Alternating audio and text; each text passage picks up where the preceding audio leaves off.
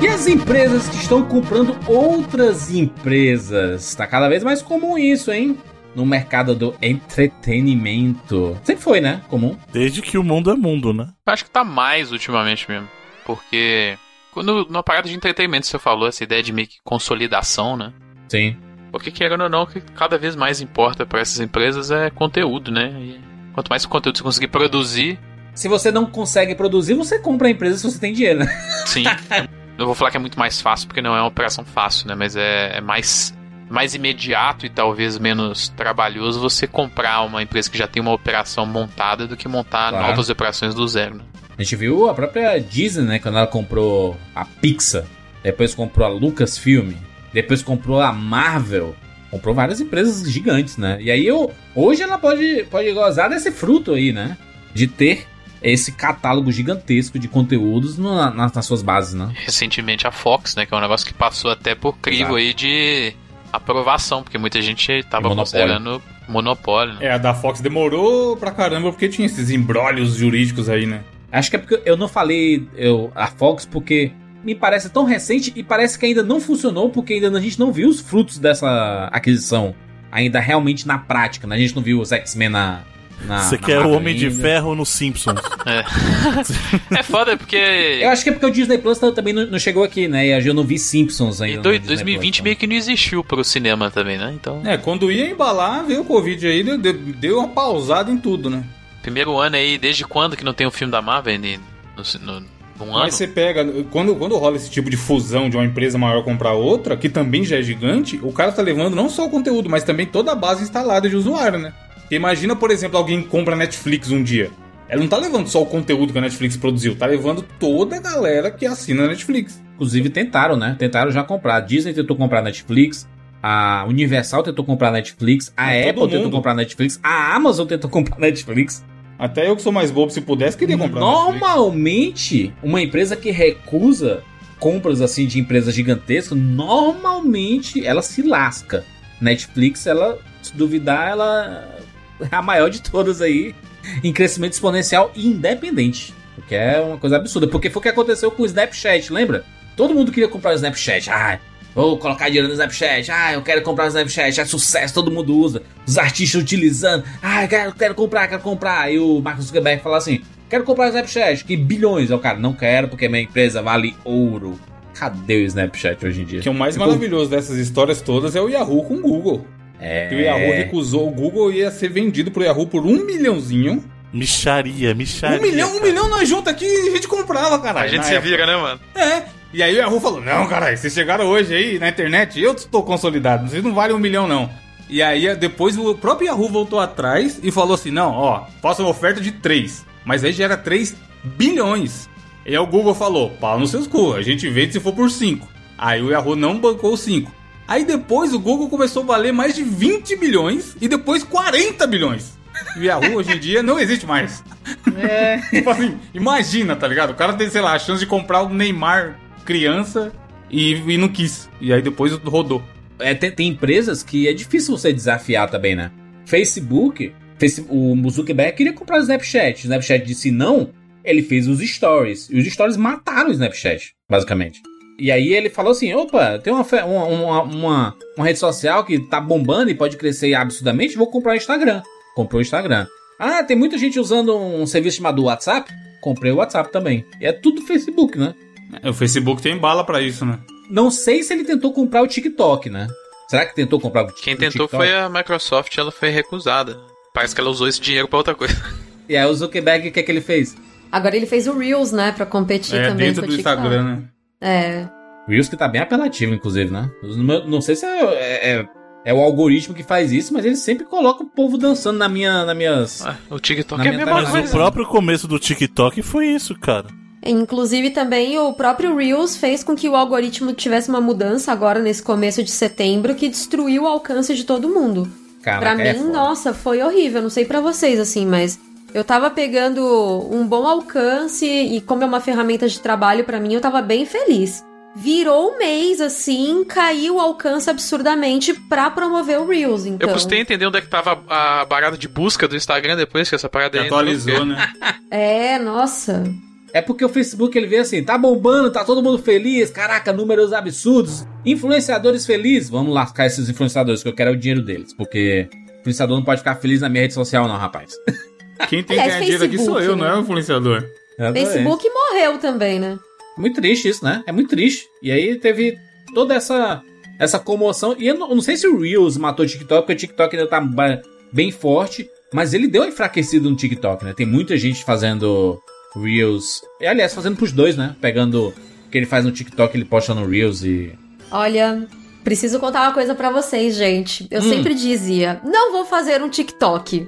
Aí uma, uma colega minha de marketing digital falou, não, faz o TikTok. Eu, não, mas é coisa de jovens, negócio de TikTok. Eu fiz um TikTok, gente. Momentos antes de eu fazer 35 anos, eu fiz um TikTok. É isso, a vida é assim, né? As, as voltas que a, que a vida dá, né, gente? A gente fala que não vai fazer um TikTok, faz um TikTok, o Snapchat não quer ser comprado pela, pelo Instagram, aí o Instagram vai lá e mata o Snapchat, é isso. A vida é assim mesmo, né? É, é a gente queimando a língua, né? di- diariamente, né? Já dizia o CPM 22, Monique. O mundo dá voltas. O mundo dá Exato. volta, exatamente. Eu, eu- eu vejo essas empresas grandes, assim, ou, ou próprio, que são mais independentes, a Netflix. E Spotify a gente não pode dizer que é independente, porque Spotify, muitas empresas do mercado, da indústria musical, né, são donas do, do Spotify. Tem ações, né? Inclusive, teve algumas que venderam aí pra levantar uma grana. Acho que a própria Sony vendeu nos últimos anos aí, algumas porcentagens da, que ela tinha da Spotify. Exatamente. Tô até olhando aqui quem são os donos do Spotify. É foda falar os Netflix é independente. Pá, a empresa hoje em dia vale dezenas de É, bilhões. tem, tem Qual que é, é independente da onde?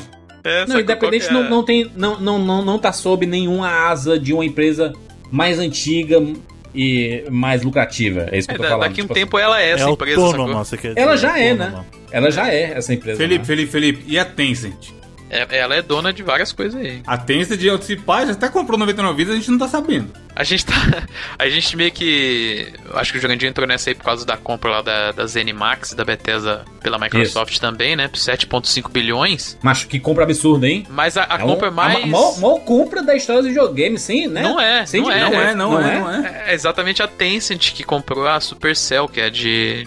Celular aí, é. É, Por a 8,6 Tencent é- Mano, a bilhões. Tencent, é, a Tencent é doideira. A Tencent, chinês não dá pra brincar, não. É. Eles compraram a Supercell por quanto? 8,6 bilhões de dólares. Caraca.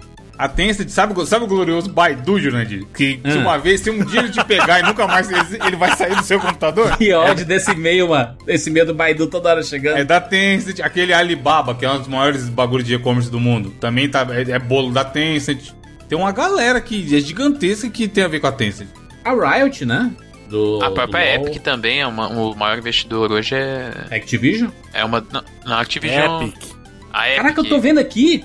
A Tencent é, é dona de 10% do Spotify, rapaz. Não, a Tencent tá em tudo, você fica gastando. Eu falei do Alibaba aqui, mas o Alibaba não é não. Aqui, eles sempre estão na lista junto de maiores empresas gigantescas que tá ali. Você nem sabe, mas eles estão envolvidos ali. A Tencent é maior que o Alibaba, na real. Porque ela tá envolvida em vários mercados e o Alibaba é só, só com muitas aspas, e-commerce. Ela é dona de 10% da, da Universal. Ela é dona de 5% da Tesla, a Tencent. Não, a Tencent, Caraca. mano, você começa a pesquisar e fala, cara, como é que pode? A mesma 40% empresa... da Epic Game. Ela vai. Ela, ela vai. Primeiro, ela pega um pouquinho. Ela, né, ela se mistura ali. Tipo, ela é 100% do- dona da Blizzard. E aí, pode ser que, né, é, daqui a pouco ela, esse 5% vira em 10, em 15, 20. E, tipo, isso a gente tá falando de empresas que é de presença aqui, mas lá na China, né? Ela, é- ela é dona do, do WeChat, né? Que aí é o, o WhatsApp de o lá, WhatsApp aí não chega nem perto lá. E, né? é, o WeChat é processador de pagamento pelo eBank, é o Steam Inclusive, os dos Estados Unidos lá. É, proibiu, né? É o o uso do. WeChat nos Estados Unidos, né? Nos Estados Unidos não, né? O, o Trump, né, no caso. Eles têm 5% da Ubisoft, eles têm 5% da, da Activision Blizzard também.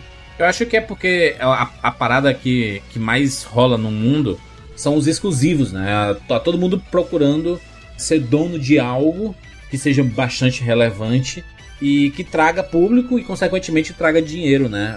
Exclusivamente por seus serviços. Então, quando a gente vê, por exemplo, a Netflix perdendo, ela perdeu as animações da Pixar, da própria Disney, alguns filmes, filmes da Marvel, que tinha tudo no catálogo Netflix. E a Netflix hoje, ela não, ela não sente falta de nada disso. Ela tem seu próprio universo lá, ela, é o streaming que mais vende bem os seus, os seus, produtos é a Netflix, né? Que toda semana tem um filme novo, tem uma série nova, tem renovação, tá tudo acontecendo, a logística deles é gigantesca e os outros têm que correr muito atrás. É normal até você valorizar muito mais a sua IP hoje em dia, porque ela não é só sobre o seu streaming, né? O Stranger Things não é grande só porque ele tem bons, é, bons números no, no, na Netflix, mas é porque quantas camisetas da, do, do, Stranger Things vende na, na loja de. no varejista aí, sacou? Então, Exato.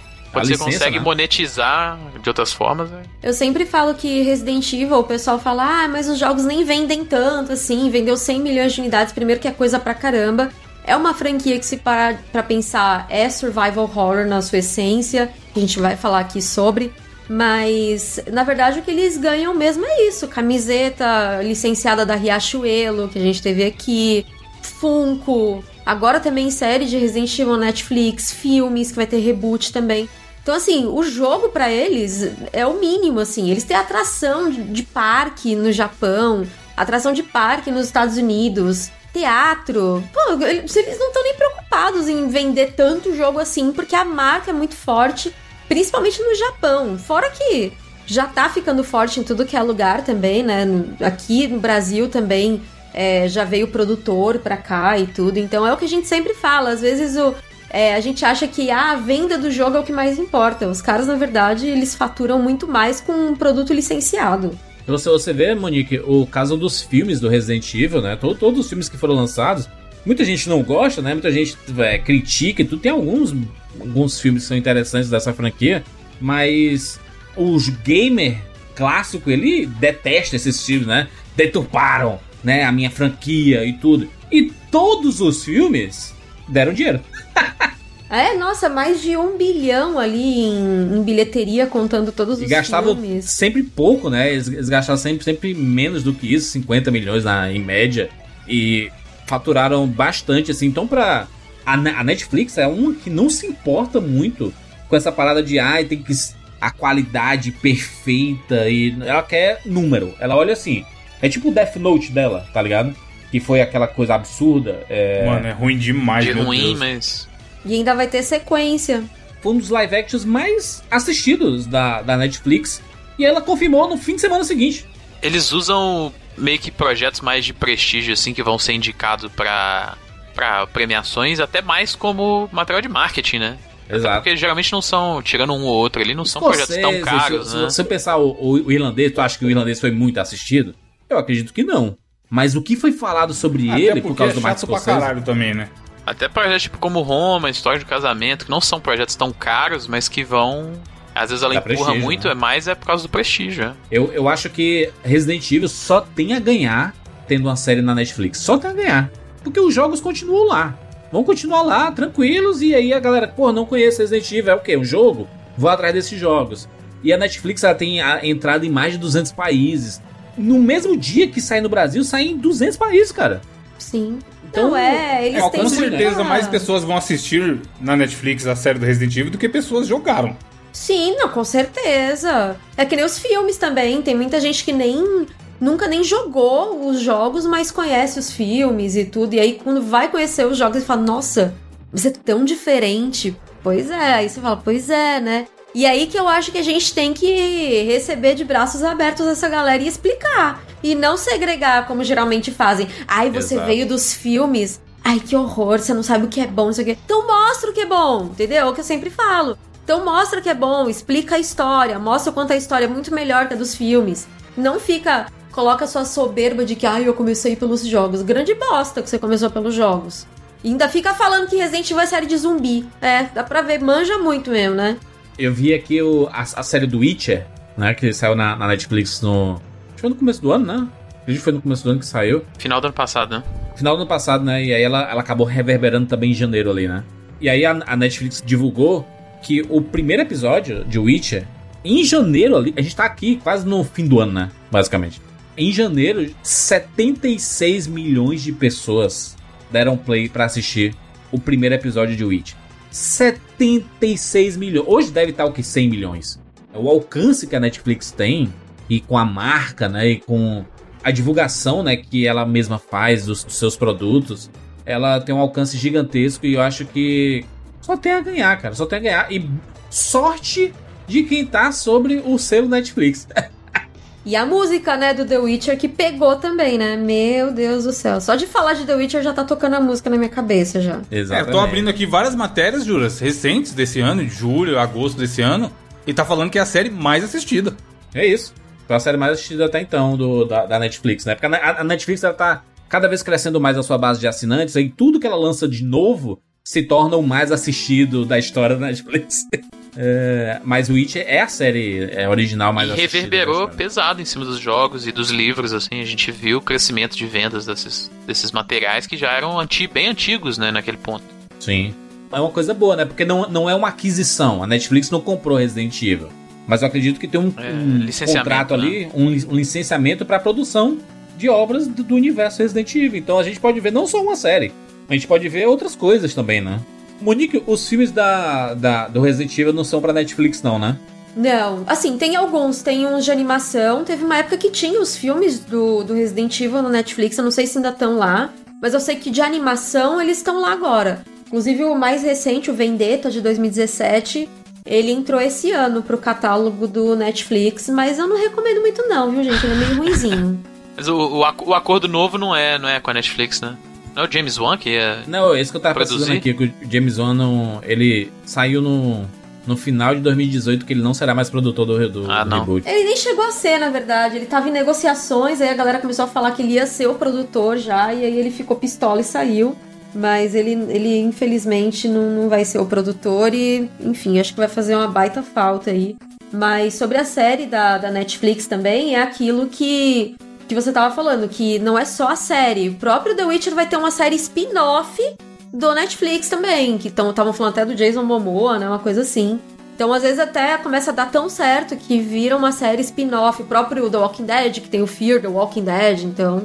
Que você pensa assim, caraca, Fear the Walking Dead como assim? Tem lá 6, 7 temporadas já. Nossa, eu nunca vi Quem não um acompanha tá episódio. fora, né, do, do universo das coisas, né, que, que saem. O próprio 99 Vidas recebeu uma proposta de aquisição, hein? Ô, louco, vai falar mesmo? Não pode falar, né? Não pode Ó, falar. só não fala o valor que eu ofereci, hein, gente? Não, tô brincando. Não sei se pode ou não pode, mas vão ficar confabulando um monte de coisa sem soltar isso.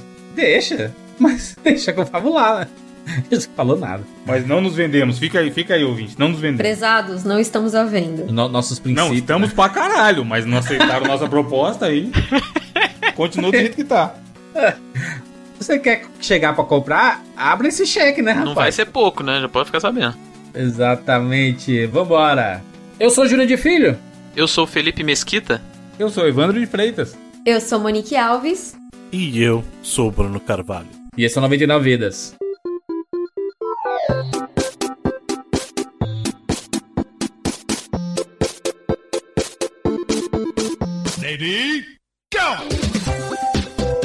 Pula, pula, pula, pula, pula. Atira na cabeça. Atira, atira, atira, atira!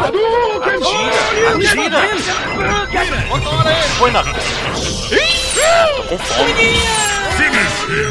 Ah, já zerei esse trem. Mentira um pouco, rapaz. Gol, animal. Vai morrer! Ah, morreu. Relaxa, a gente tem 99 vidas.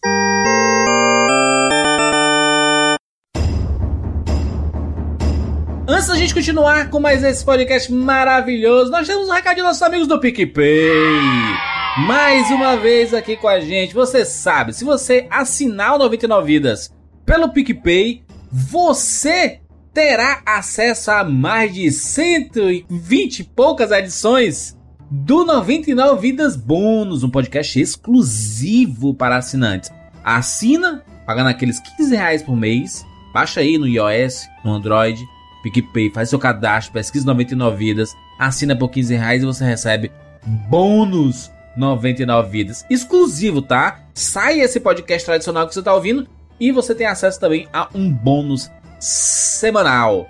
Não só isso, Juras. O PicPay ele é o app que ele te ajuda tanto nessas questões do mundo digital, né, da, da internet, como você assinar o 99 Vidas, mas também questões do mundo real. Então, ele é o aplicativo que vai te ajudar a pagar por não só coisas etéreas, né, coisas digitais, mas também você quer comprar de repente, um pastel na feira, Sim. você vai lá e pode pagar usando o PicPay Co- também. Você quer cortar o comprar. cabelo, coisa que eu já fiz. Exato. Tatuagem eu já fiz pagando com PicPay.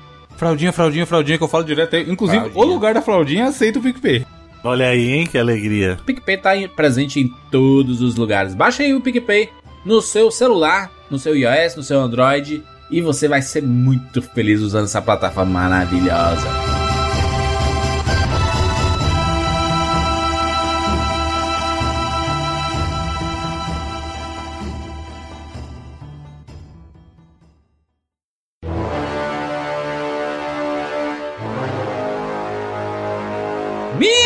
Meninas, estamos aqui juntos mais uma vez para mais uma edição do 99 Vidas.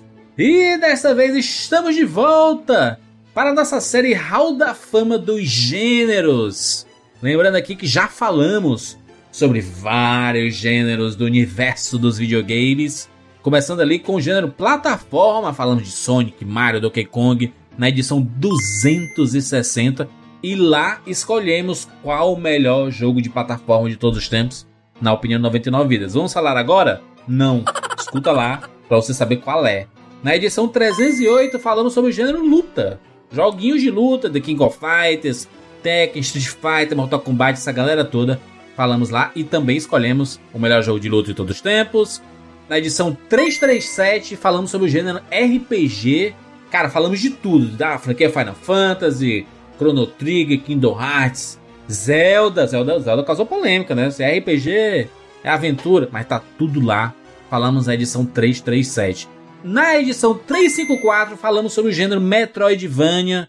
E aí falamos sobre Super Metroid, sobre Castlevania, sobre Hollow Knight, vários jogos desse gênero maravilhoso. E lá escolhemos o melhor jogo de Metroidvania de todos os tempos.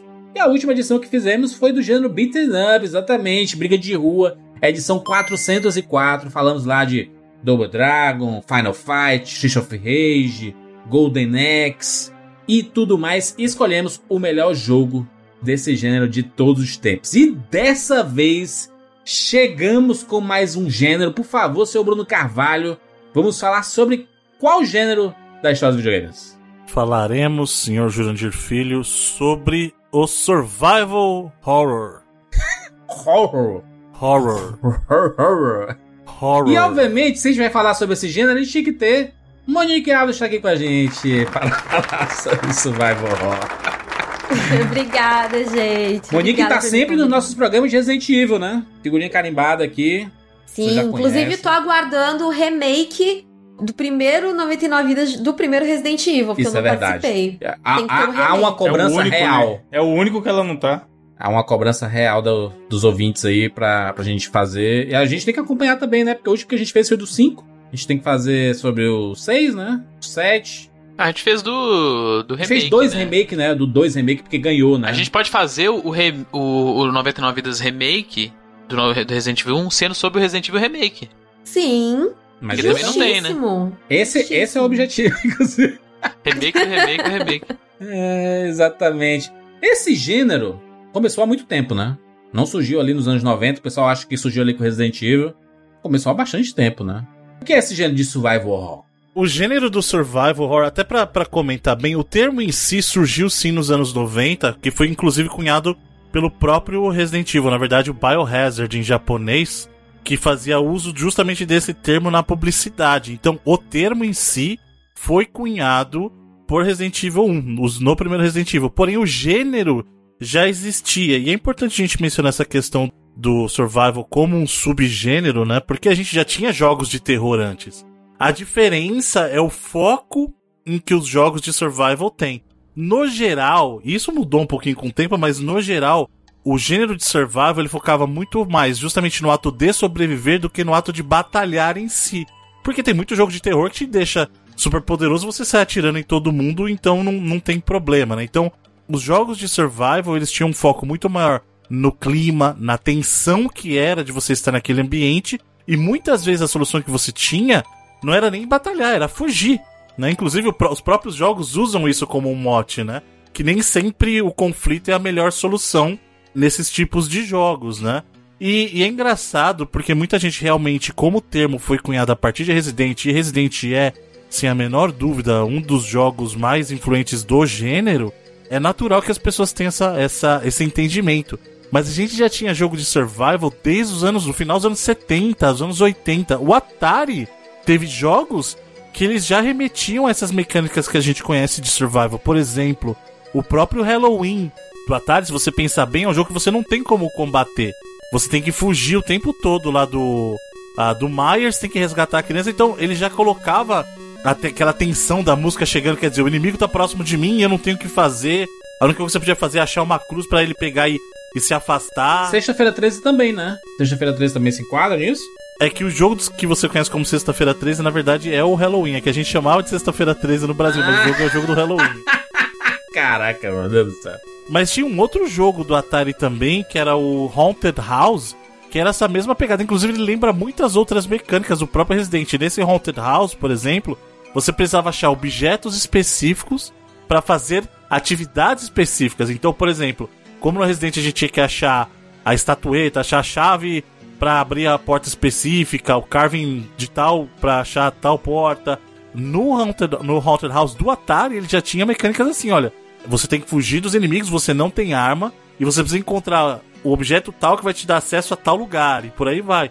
Então, para você ver como os jogos já existiam muito antes da existência do termo em si, né? O próprio Atari já tinha. E fora isso, o próprio Resident Evil, o Resident Evil ele surgiu a partir de um jogo que foi o Sweet Home, que é um RPG do Nintendinho, né? Então assim, é o jogo que inspirou que a gente veio a conhecer como Resident Evil.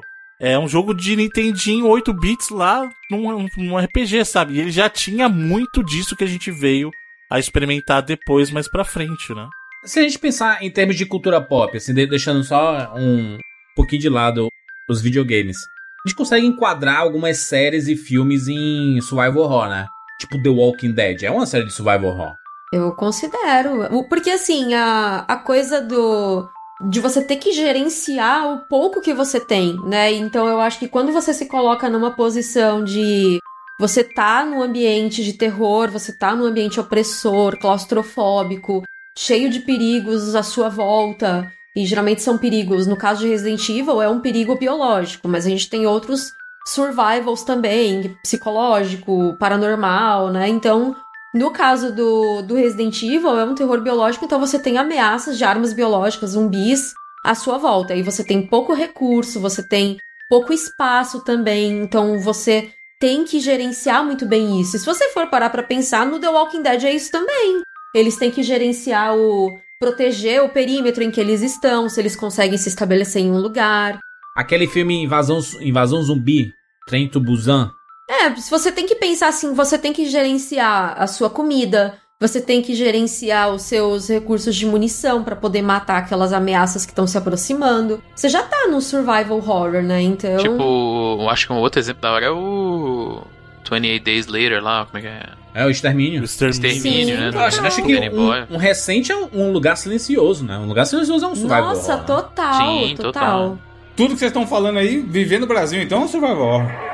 Sim, eu falo, eu sempre falo nas lives que o pessoal me pergunta: Poxa, podia ter um Resident Evil no Brasil, o que, que você acha, mano? Eu falo, gente, nós já estamos vivendo Resident Evil. A gente vê Tem que pessoas tem sendo. que gerenciar recursos. A gente tá vendo zumbis, né? Porque a gente vê as pessoas aí. A gente vê muitos zumbis, né? Porque tem gente que tá simplesmente, né? Tá, tá zumbizando Vagando. aí na vida, né? Então a gente tem é, companhias que não estão nem aí pra gente e que tem aquela. tem o conluio com o governo. Então. É, negligência Umbrella. de governo. Então, cara, a gente já tá vivendo no, no Resident Evil. Qual é a umbrella da vida real? Nossa, difícil, hein? Tomara que não mas dizem nenhuma, que tá né? lá na China, né? Dizem que tem lá na China, tem uma umbrella, mas é fake news, tá, gente? Mas teve gente que acreditou. Por causa do símbolo, né, de Ah, uma é, rolou empresa. isso no começo do Covid, né? O símbolo de uma Foi. empresa chinesa lá era o guarda-chuvinha. E aí o fake news já comeu solto, que tinha a ver com corona e tudo mais. A galera Fizeram anagrama. É coisa dos Estados Unidos. Os Estados Unidos eles escolhem de épocas em épocas os inimigos, né? Antes eram os russos, né? Até os, os alemães. E agora são os chineses. É isso que os Estados Unidos fazem. Eles escolhem os Mas é, sim, e mas era também aquela coisa do pegaram o anagrama de corona, falaram que era raccoon, né? Só que Meu Deus. não dava certo, porque só tinha um C. E Raccoon É. tem dois Cs, né? Então- O, aquele, aquele filme, o, o Alien, o Oitavo Passageiro, ele é uma franquia de survival horror, né? É se sobreviver dentro de um local com poucos recursos. O próprio Alien Isolation, né? O jogo Alien Isolation também é um jogo de survival horror total, assim. Porque você não tem como se. é Você, às vezes, mesmo quando você não tem como se defender, você tem que gerenciar ali onde você vai se esconder, você tem que gerenciar a sua própria vida. A sua vida é um recurso também, né? Então, você tem que gerenciar a sua energia também. É, às vezes o seu fôlego, dependendo do personagem, não conseguir correr. Então você tem que é, gerenciar a estamina. Então é um survival também. Survival horror. Ô, Bruno, deixa eu, deixa eu te perguntar. O Fantasmagória é survival horror? Então, é, essa é uma Ele é pergunta mais terror, muito né? comum. Então, essa é uma pergunta muito comum no geral, por quê? Porque se você parar pra pensar, hoje em dia, principalmente, o survival horror, ele não é tanto um subgênero em, em si só mais, mas uma mecânica, porque você, por exemplo, tem jogos de FPS que tem elementos de survival, por exemplo, o Fear. O Fear é um jogo de FPS, mas ele tem os elementos de survival. E hoje em dia a gente tem muito comum também jogos do estilo survival pleno, que nem tem tanto terror, né, o horror, o horror, mas tem a parte da sobrevivência. Amnésia seria um desses? Que não é tão recente, mas, mas não, quase não tem não, combate. o que o Bruno fala é tipo subnáutica, é, Rust, essas paradas. Isso é só Isso, é survival. É só ficar vivo. É. Isso, exatamente. Eu tenho até essa dúvida, tipo, alguns jogos que entrariam. que algumas pessoas considerariam até meio walking simulators, assim. Pode ser considerado survival horror, tipo o próprio Amnésia, o Layers of Myst. Fear. Lembra do Não, Myst, Myst clássico? é um Adventure. Não, Myst é Adventure, pô, não tem nem terror daquilo lá, mano. Terror é você tentar jogar hoje em Mas dia. eu não tá sei, esses jogos são considerados survival horror ou só horror? Aquele soma lá, Felipe, que também. Então, Isso, o é. Amnésia, Gabriel eu acho. Eu, o Amnésia, por exemplo, eu consideraria um survival Sim. horror, assim, Eu sabe? nunca joguei, então não sei se. Outlast. É que esses jogos quase não tem combate, né? total. Então, Gente, mas a ideia, é que- mas a ideia é essa, o survival não é pra ter o foco no Então, por isso que eu tô falando, eu acho que esse, o Outlast, o Amnesia, são jogos, cara, você tem que sobreviver. Exato. E você tem que gerenciar os seus recursos, né? Você também tem que gerenciar os seus recursos Sim, e você sim. está num ambiente de horror. Logo, é survival, Sim. né? Agora, o caso do Fantasmagória, eu considero ele mais um adventure mesmo. Apesar de ele ter. Porque a gente precisa lembrar, ainda existem jogos de terror sem ser survival. Jogos de terror como Pro Fantasmagória. Tem um outro jogo que é um adventure também de terror, que é o D, que eu adorava. O Enemy Zero, por exemplo, do Sega Saturn também é. Ou se você parar pra pensar. O próprio Castlevania, ele é um jogo que tem temática de terror, mas não é um survival, é um jogo de aventura, plataforma, entendeu? Minha primeira experiência com survival horror foi no começo dos anos 90 e foi no jogo de PC, inclusive já foi analisado aqui no 99 Vidas e a gente percebeu que, apesar do gênero ser survival horror, o jogo não sobreviveu ao tempo, né? A franquia não sobreviveu ao tempo, que é Alone in the Dark, lá em 92. E a gente pode dizer que é um dos pais do Resident Evil, né? Alone in the Dark. Ah, total. Total. E assim, o próprio. Quando a gente fala de Resident Evil ter popularizado o survival horror, quando, porque a gente fala survival horror, a gente logo pensa no Resident Evil. Não, não tem jeito. E aí as pessoas começam a se doer. Não! Mas quem inventou o survival horror foi o Alone in the Dark. Sim, o Resident Evil, na verdade, ele popularizou. Ele, ele popularizou, ele trouxe aquele zumbi de volta como uma ameaça, porque o zumbi tava. tinha virado já aquela coisa de filme de. de comédia, né? O zumbi é sempre o, o zumbi burro e tal, que fica falando cérebros. Então, ele deixou de ser essa galhova pra ser uma ameaça de novo, né? E, o, e foi o Resident Evil que fez isso. O Resident Evil tem muitas semelhanças com Alone in the Dark, que é essa coisa do backtracking, que é uma coisa bem, bem survival horror também, que é você pegar um item que está lá no sótão, que aí você tem que descer lá pro porão, aí você pega um item lá no porão, aí você sobe pro primeiro andar de novo, aí no primeiro andar você pega um item pra usar no segundo andar, aí você tá lá no segundo andar, você pega um item, sabe? Então é, é esse backtracking de você ficar indo e voltando também é muito presente no survival horror e é uma coisa muito presente no Alone e muito presente nos primeiros Resident Evil e tá voltando agora. No Resident Evil 7 a gente teve bastante também de procurar chave, procurar um item que você precisa pra fazer um puzzle e tudo mais. Alone in the Dark, inclusive, teve algumas continuações, né? Mas acredito que o grande momento da, do gênero e que ele acabou se consolidando foi no primeiro Resident Evil, né? O primeiro Resident ele acabou sendo uma, uma abertura. Eu sei que o mercado sempre deu uma, uma passeada no gênero de zumbis, principalmente nos anos 80 ali, com, né? Tiveram vários filmes de zumbis. Ah, os Mortos-Vivos, A Volta dos Mortos-Vivos. É, o Romero, né, trabalhou muito com, com esse gênero. Aliás, a carreira dele é muito baseada no universo zumbi. Ele é conhecido como o pai do gênero zumbi.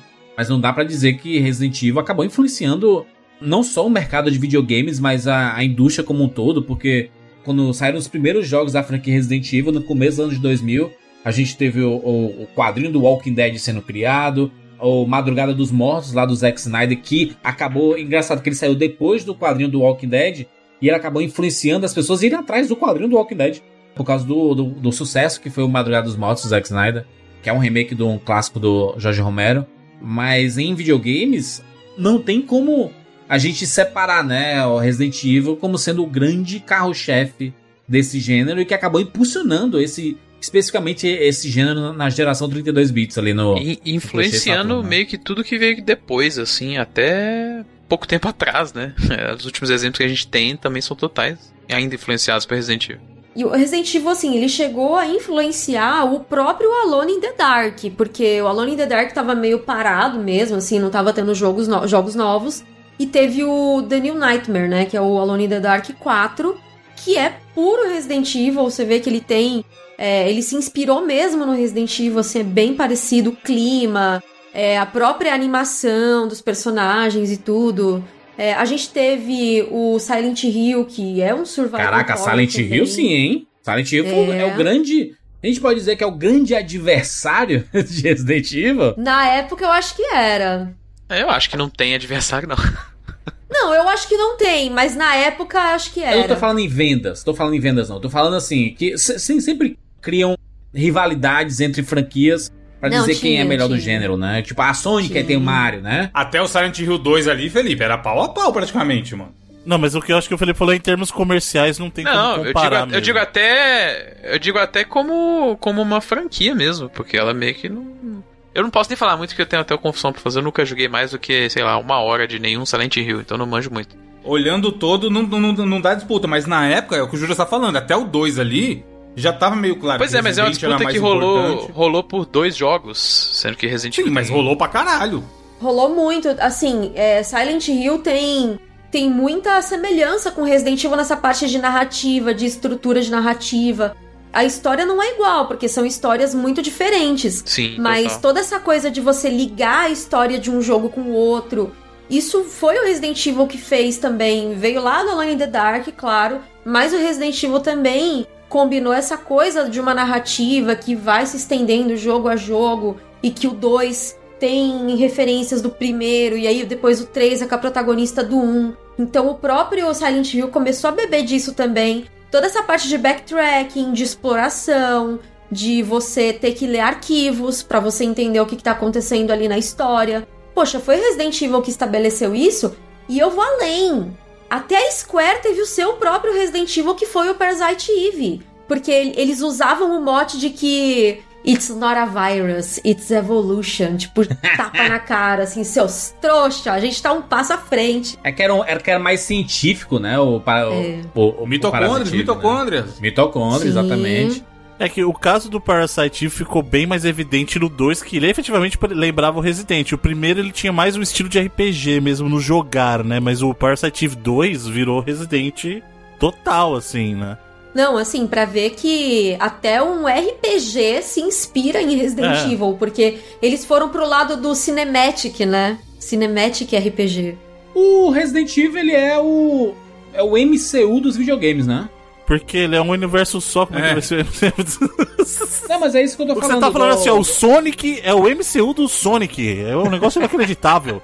Não, eu tô, tô falando assim que são, são lançados muitos jogos e todos são meio que meta-referenciados. Mas é uma franquia só, Jurandir. Não tá fazendo o menor sentido o que você tá a Marvel, falando. a Marvel é uma franquia só também. A Marvel é uma franquia? Você tá maluco? Mas eu posso dizer que o, o, o Revelations é diferente da franquia principal. É, a- os os não, é uma franquia, cara. Spin-off é- ainda é um produto da franquia. Que você tá falando faz o menor sentido. A Marvel, o que ela fez foi pegar, por exemplo, produtos diferentes, pegar Homem de Ferro, pegar o Thor, pegar o Hulk, pegar o Capitão América isoladamente e criar um universo com esses caras É, juntos universo depois. compartilhado, né? Que fala, né? Exato, exatamente. Agora que você tá falando assim, ó, o Resident, ele faz um ótimo trabalho em criar um universo coeso de Resident Evil. Mas é porque, por exemplo, Final Fantasy acaba não fazendo, né? Não, mas aí é por opção, Não, é ó, o diferente. Jurandir falou, Jurandir falou que é o MCU dos jogos, Resident Evil. Eu vou fiscalizar a sua afirmação aqui e, e talvez seja o Cidadão Kane dos videogames. Ó. Porque Eita. todo mundo. Ué, mas não é. Já que foi dado a aula aí pelo Bruno e pela Monique no começo que, o, que é o jogo que cunhou o termo, todo mundo queria ser um- uma referência. Não, mas se presta nesse sentido. atenção, Evandro. Você falou que é o Cidadão Kane dos videogames como um todo? Nunca, jamais tá será. acontecendo nesse programa? Do gênero, Do Bruno, gênero. Meu Deus Ah, do tá. céu. sim, Gênero, pelo amor de sim. Deus, A gente tá falando do. Porra, não é o programa sobre Survival Horror, caralho. Mas Tem que você que ficar falou toda dos videogames, cara. Eu falei, que programa maluco é esse? O que tá acontecendo? É o programa do superlativo agora. hora. Do gênero, do gênero, do Do gênero gênero. dos videogames, mano. É, desse gênero específico que a gente tá falando Ah, aqui. tá, não, aí tudo bem, pô. Porque Mas todo, mas a partir não é. do 1... Não, caralho, Felipe, quem que é então? Pronto. De Survival Horror. Nunca nem jogou Silent Hill, sabe nada. É, chegou Tô falando hoje de Resident Evil, pô. Cachista Silent Hill. safado.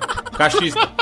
Nada mais do que um cachista. Não sei que você traz cachista pra cá. Não, mas a- agora, só pra voltar nessa discussão do, do Silent Hill, é importante justamente saber reconhecer a influência que o Resident Evil teve no- nos outros jogos. Mas aí eu acho que essa Reconheça, disputa Bruno. que o pessoal Agradeça tava... aí. Agradeça Não, mas Shinji Mikami. eu Revolucionário, revolucionário, Bruno. Só que o, o Fala que eu aí, quero fala falar é o aí. seguinte, Obrigado, Capcom. Obrigado, Capcom, tá ótimo. Mas a questão é que apesar do Silent Hill ser de uma empresa que hoje vocês sabem que eu não, não tô muito de boa com ela, que é a dona Konami, que não sabe o que fazer com as IPs dela.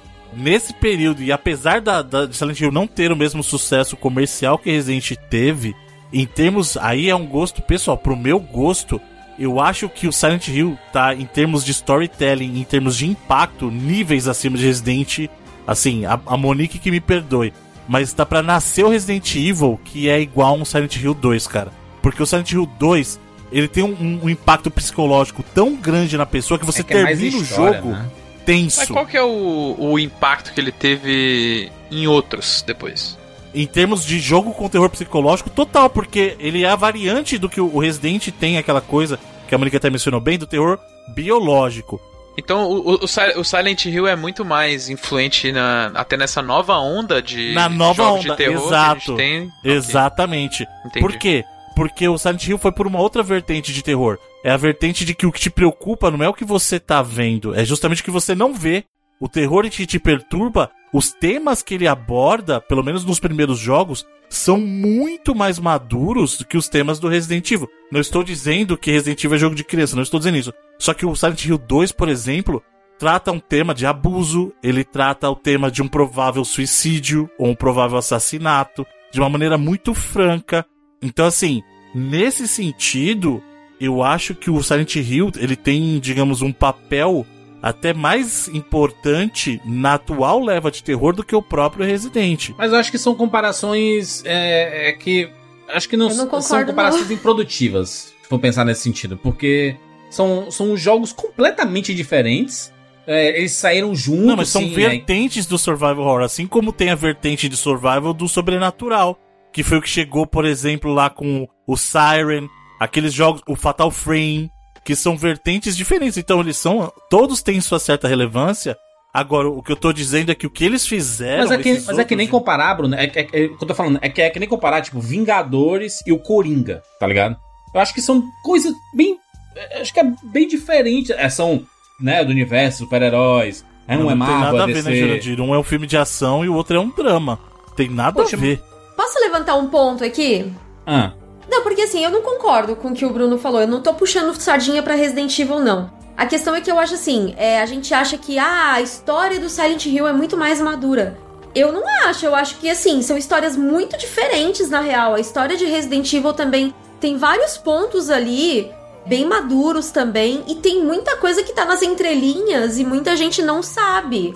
O próprio fato da Ada Wong, que ser aquela espiã, que o Leon tem aquela queda por ela e tudo mais, a Ada, ela se passou por namorada de um dos pesquisadores para roubar informação. O próprio chefe de polícia, ele é um cara extremamente sinistro que também é dado até, tem, tem uma teoria de que ele é um, um dos serial killers que tomava pela cidade depois que começaram os assassinatos. Ele se aproveitou disso para poder matar garotas com a aparência da filha do prefeito. Então, assim, essas coisas ficam subentendidas justamente às vezes até para eles não terem, terem que, sei lá, aumentar a censura. E assim, quem joga o Silent Hill pela primeira vez não vai perceber todas essas nuances, assim como Resident Evil se você jogar uma vez só e você não lê os arquivos, você também não vai perceber, nem no Silent Hill e nem no Resident Evil. Então assim, essa coisa de maduro, tema mais maduro, eu acho que os dois fazem muito bem. E eu acho que sim, o Resident Evil ele acabou indo muito mais e cunhando muito mais o survival horror por causa da, da popularização do zumbi mesmo, assim. Depois que você viu centenas de coisas de zumbis aparecendo, você pode ter certeza que Resident Evil eu acho que teve a sua a sua parcela de entre muitas aspas de culpa nisso, de você ver o zumbi voltando como né? uma ameaça. Contribuiu muito. Cara, veja The Last of Us. Eu respeito a sua opinião e, de novo, eu não tô tirando de, de momento algum mérito do Resident. Só que é muito diferente o que você colocou agora do que acontece no Silent Hill 2. Porque assim, eu concordo com você, tem muito, tem muito mais profundidade no Resident do que o jogo em si aparenta. Mas você entende que, mesmo pelas suas explicações, ficou claro que ele não tá no núcleo do jogo e sim como uma situação periférica. No caso do Silent Hill 2, ele não é algo periférico, não é você ler um Sim, documento. sim. A história Entre pela linhas, qual né? Você muito passa. na entrelinha, o- Exatamente. No caso do Silent Hill 2, você está vivenciando aquilo diretamente. Ele não é tangencial. Ele é o núcleo do que tá acontecendo. E essa é a principal diferença, entendeu? Não tô. Mas eu é não tô muito pelo gosto, né, Bruno? Mas, mas é- Não, é- então, mas é que ele eu tô vai muito dizendo. pelo Eu gosto não- de que Eu não tô desmerecendo um Resident Evil. A única coisa que eu trouxe é que o que o Silent Hill fez de diferente foi colocar isso no centro da discussão, porque tudo que acontece, essa, isso que eu tava falando, por exemplo, da questão do suicídio, essa questão é, do abuso, não é contado por files. É, o- é a história que você está vivendo. Mas, Bruno, quando saiu Silent Hill 2, a gente já tinha o quê? Uns uns cinco jogos de Resident Evil, mano. Já tinha os três da- do PlayStation, já tinha o Code Verônica, já tava. O, o gênero já estava estabelecido. Vamos lembrar de Code Verônica então, que a gente tem ali uma coisa também bem bem psicológica do, do cara se vestir como a irmã, sabe? Porque é, ele se sentiu muito sozinho e ele é todo perturbado. E aí, quando a irmã se, se enfiou no próprio sono criogênico, ele começou a se vestir como a irmã e começou a achar que ele realmente era a irmã, assim. Cara, eu acho que não dá pra comparar. Eu acho que não dá pra gente dizer assim, não, porque o que cunhou foi isso ou aquilo, porque são jogos tão diferentes. E, na verdade, às vezes um acaba inspirando o outro em um aspecto ou em outro. Eu realmente acho que em alguns pontos Resident Evil foi bem determinante, em outros pontos, outros jogos, e o Resident Evil, com o tempo, ele mesmo começou a beber de fontes de outros jogos. Claro. né? O próprio Resident Evil 7 começou a usar ali a primeira pessoa e tudo. Eu sempre brinco com as pessoas que Resident Evil é um produto do seu tempo. Então o Revelations 2, por exemplo, ele bebeu muito da fonte do The Last of Us. Que bebeu da fonte do Resident Evil. Porque eu considero The Last of Us um, um survival Sim, primeiro, é. pelo menos. Sim, é uma eu das maiores considero. inspirações é o Resident Evil 4. Sim. Então a gente tem essa coisa de jogos irem se inspirando uns nos outros. E a Capcom ela adora se inspirar em outros jogos. O próprio é, Resident Evil 7 teve inspiração no PT, né? Do. Que seria lá do. do- ai, gente, que O dá Hills tristeza, do né? Kojima. Ai, dá até tristeza, né, gente? A gente tem rasga quando fala de uma coisa dessa. Mudar de assunto é melhor. Tô brincando.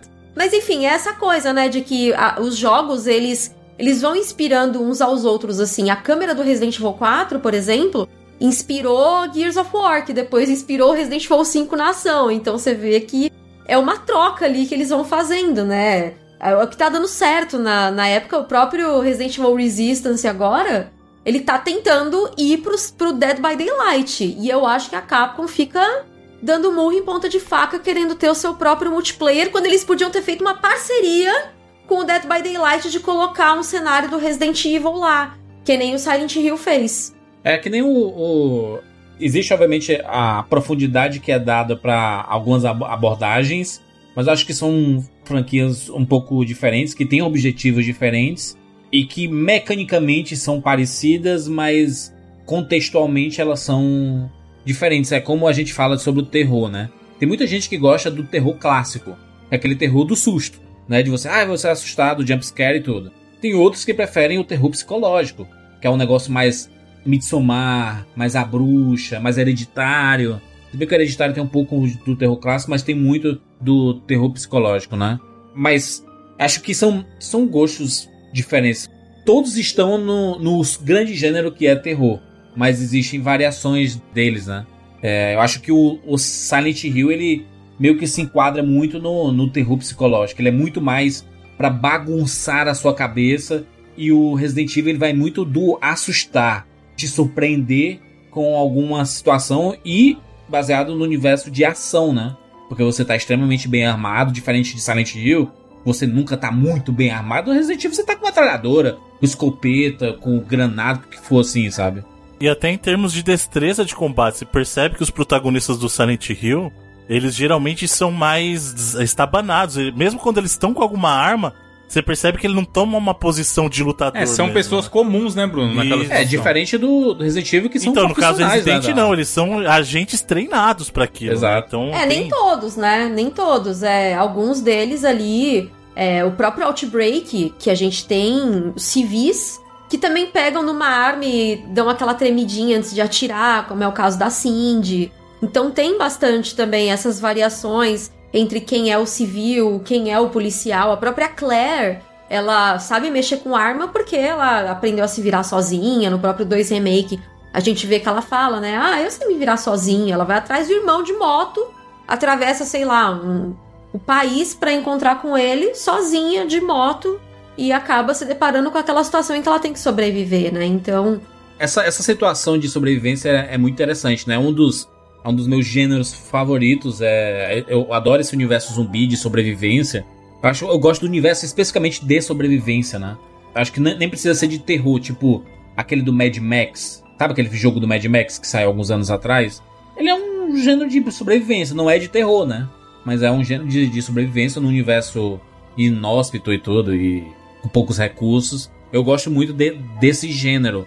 Mas ali nos anos 90, a Mo- a Monique falou certo, assim, o pa- o Parasite Eve, ele foi meio que a Square vendo assim, caracas, né, tem a galera toda, esse é o gênero do momento, né, essa parada do, de fazer, é, né, sobrevivência, essa temática mais soturna, um negócio mais psicológico, o Parasite Eve, ele entra nessa, nessa jogada, né, de ser um j- RPG, mas tem muito mais de outros gêneros dentro desse RPG, né. é, eles chamam de cinematic, né?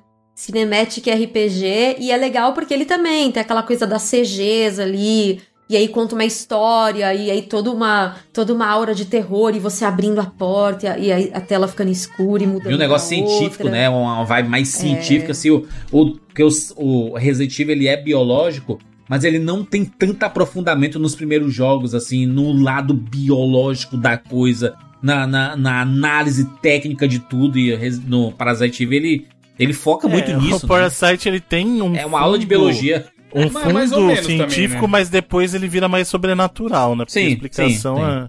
Sim, é isso. E assim, ele tem. Ele quer explicar aquilo de maneira científica, mas no final das contas tem, tem um sobrenatural ali também.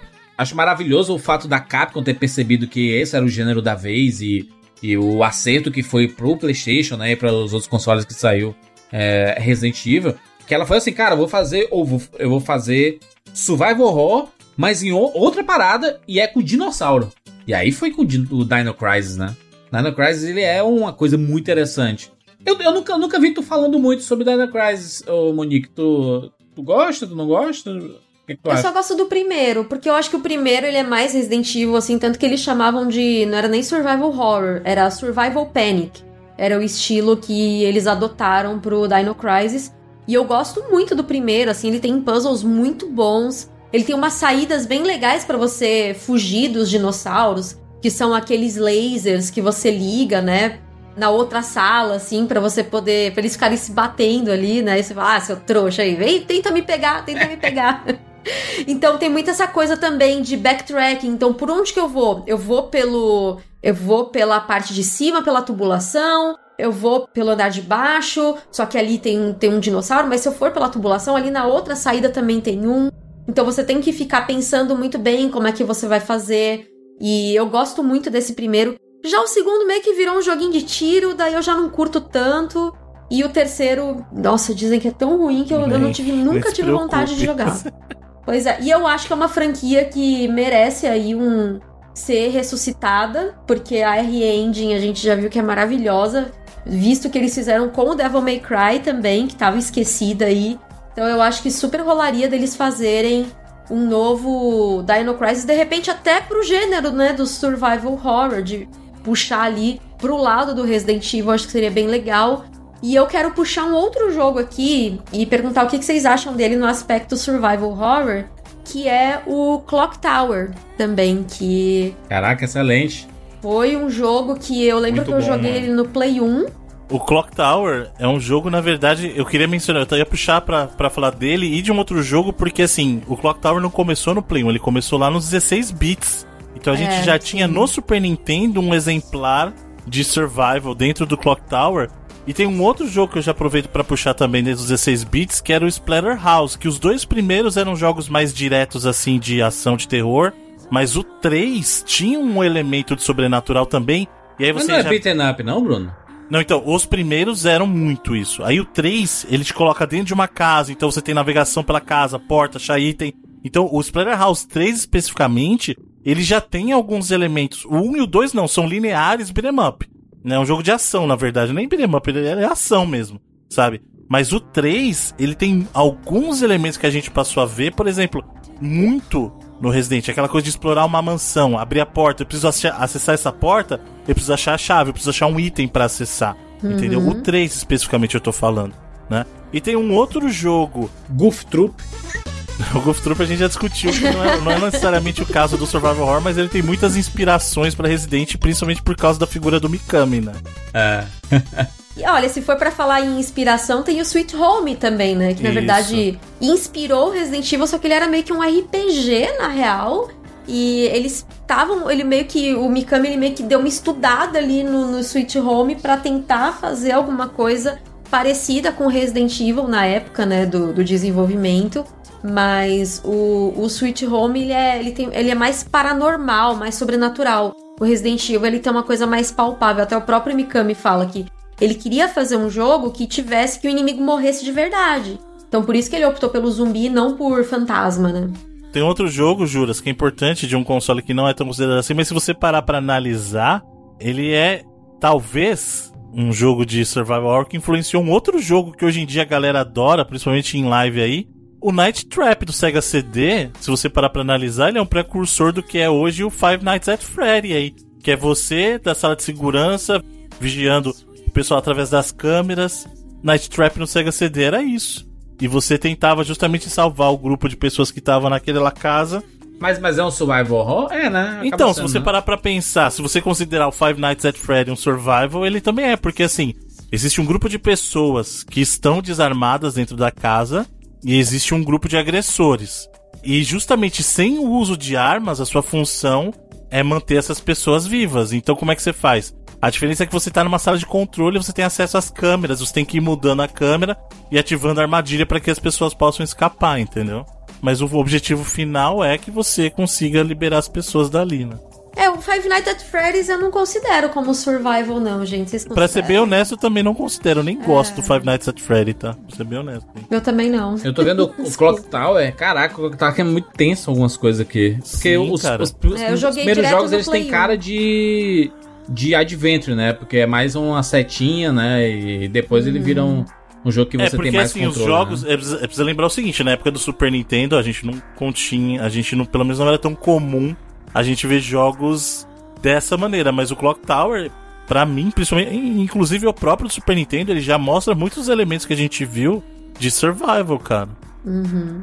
E lembrando, a gente tava falando de Super Nintendo na época, né? 16 Sim. bits, cara. O 3, o 3 é do Play 2, né? O Clock Tower. Isso aí depois ele migrou pra outras plataformas, PlayStation. Cara, era muito desesperador, porque era a menininha que. Só dela tá parada, sem nada tá acontecendo, você já ficava ansioso. Porque não era pra ela estar ali, Assassino da era um tesoura, ambiente né? hostil e. E assim, é o que a gente falou, no Resident, o Chris, olha o tamanho do braço do Chris, pode vir um zumbi que for que ele não vai dar nada. Dá um socão na cara do É, zumbi, né? agora a menininha do Clock Tower, eu lembro que eu falava, cara, esse jogo não pode estar certo. Qualquer bicho que vier aqui vai matar essa menina, meu Deus. E era Não, e, e chegava o cara com, a, com as tesouras gigantes, mano. É, cara, esse jogo, esse é foda. Esse é o medo, o medo psicológico, todo tipo de medo possível desse jogo tinha. É, que ele, ele, ele coloca mais ou menos naquela, naquela parada que a gente tava falando, né? Que Resident Evil é uma galera mais profissional, né? É, são treinados e tudo. Aqui, a galera é aleatória, né? Mas é que o Resident Evil ele puxa pra uma coisa que eu acho bem legal, que é assim, por mais treinado que você esteja, principalmente os primeiros, né? Por mais treinado que você esteja, você não tá preparado pra uma situação de você matar zumbi, que é uma Sim. esponja de bala. E que você tá atirando no bicho, o bicho não sente dor e ele continua vindo até você. Então, o próprio Resident Evil 3 mostra a polícia sendo dizimada na abertura, né? Então, eu acho muito legal isso, assim, o quanto eles colocam as pessoas, por mais treinadas que estejam, em uma posição de, beleza, mas o seu treinamento não é o suficiente, porque é uma situação totalmente atípica. E essa expectativa também, né, Monique? Que eles brincam com, com o Mr. X É. ou com o próprio Nemesis de. Uhum. Chegou um boneco aí que vai te pegar. Não adianta você estar aqui equipado com um monte de Sim. arma, munição, o diabo que for, que Sim, é melhor isso correr. que é legal. Porque assim, o zumbi, na verdade, ele é. Ele foi uma, um acidente, né? Sim. Agora o outro é a arma biológica. E aí tá sendo colocado ali pra testar você.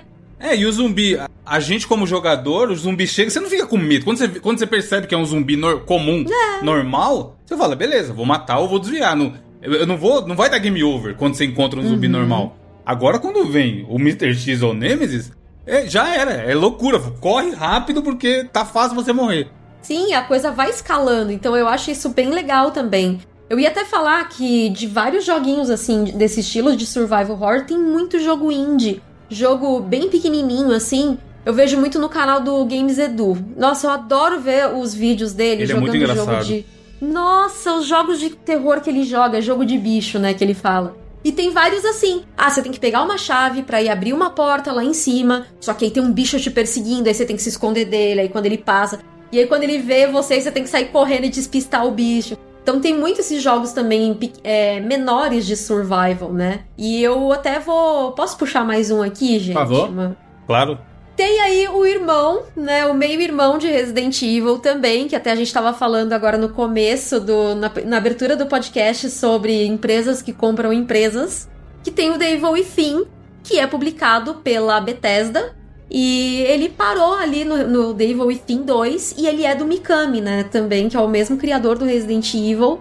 E foi a volta do Mikami aí no Survival Horror. Não sei o que que vocês acham do The Evil Within.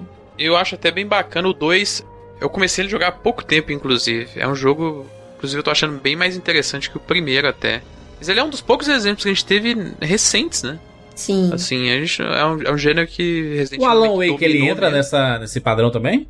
Nossa, Eu entra não acho que ele é muito. muito survival. Ah, eu Mas acho. é, pô. Ah, mas ele tem, assim, um pezinho assim. Gente, eu acho. Eu acho sim, porque. Assim é um baita como jogo, eu adoro, próprio... inclusive, joguei esse ano também. É, o próprio Alone in the Dark, que tem aquela coisa de você ter que andar com a, com a lanterna e tudo, né? No 4 do, do The New Nightmare, The New Nightmare, que você tem que andar com a lanterna e tudo. Então, tem algumas criaturas que você tem que. Você tem que é, iluminar pra afastar, né? No, no próprio Alan Wake também tem criatura que você só consegue ver com a luz e tudo, né? Se você tá com a Sim. luz, ele não te ataca. Aí, se você tá, sei lá, de costas, tá escuro, Inclusive, ele vem. Pra, pra você dar dano nos inimigos, você tem que usar a luz, né? Você É. tem que tirar um escudo, assim, antes. Eu acho um baita jogo, assim. Eu, Eu acho que ele é um survival. Ele também tem gerenciamento de recurso. Às vezes você tá lá, tem um bicho gigante, aí você pensa, puta, eu gastei toda a minha espingarda num bicho menor, mais fraco. Então é aquela coisa de você pensar, tá, eu, eu luto com esse agora ou eu espero e guardo a munição pro outro. Eu acho que todos os jogos que têm um pouco dessa coisa do eu luto ou eu fujo, eu acho que são, né, de terror no caso, eu acho que são survival. É, é verdade, é, no Alan Wake às vezes tem como você só fugir mesmo, né? Você Uhum. pode só correr pra próxima lugar que tá bem iluminado, assim. É verdade, eu não tinha pensado mesmo dessa forma. Mas até assim, dentro, quando a Monique falou que ia falar dos irmãos Resident, eu pensei que ela ia citar alguns outros. E até mesmo ainda no, no Play 1 a gente tem alguns outros exemplos. É o próprio Overblood. Não sei se vocês lembram desse jogo. Não, isso eu não lembro. Mas assim, eu, eu puxei o The Evil Within, na verdade, porque agora que a, que a Microsoft comprou a Bethesda, a gente começou a pedir no Twitter, né, nós fãs de Survival, pra fazer um The Evil Within 3, porque ele tem aquela coisa que também a gente citou, que Resident Evil cunhou também, a história de um vai puxando pro outro, que vai puxando pro outro, que vai abrindo o escopo da história do cara, do protagonista, que é o Sebastian, no caso. Então dá pra de repente puxar pra fazer uma história de um outro personagem com quem o Sebastian interagiu, que a, tem a, a Kidman, né, que é como se fosse uma Jill, assim, do universo do, do Devil Within. Então, tem bastante coisa do de aspecto de survival no Devil Within. E tem uma coisa que particularmente eu detesto no Devil Within, mas que é muito survival, que você tem que controlar a estamina daquele maldito do Sebastian, que ele, gente, ele parece que tá andando com um salto alto.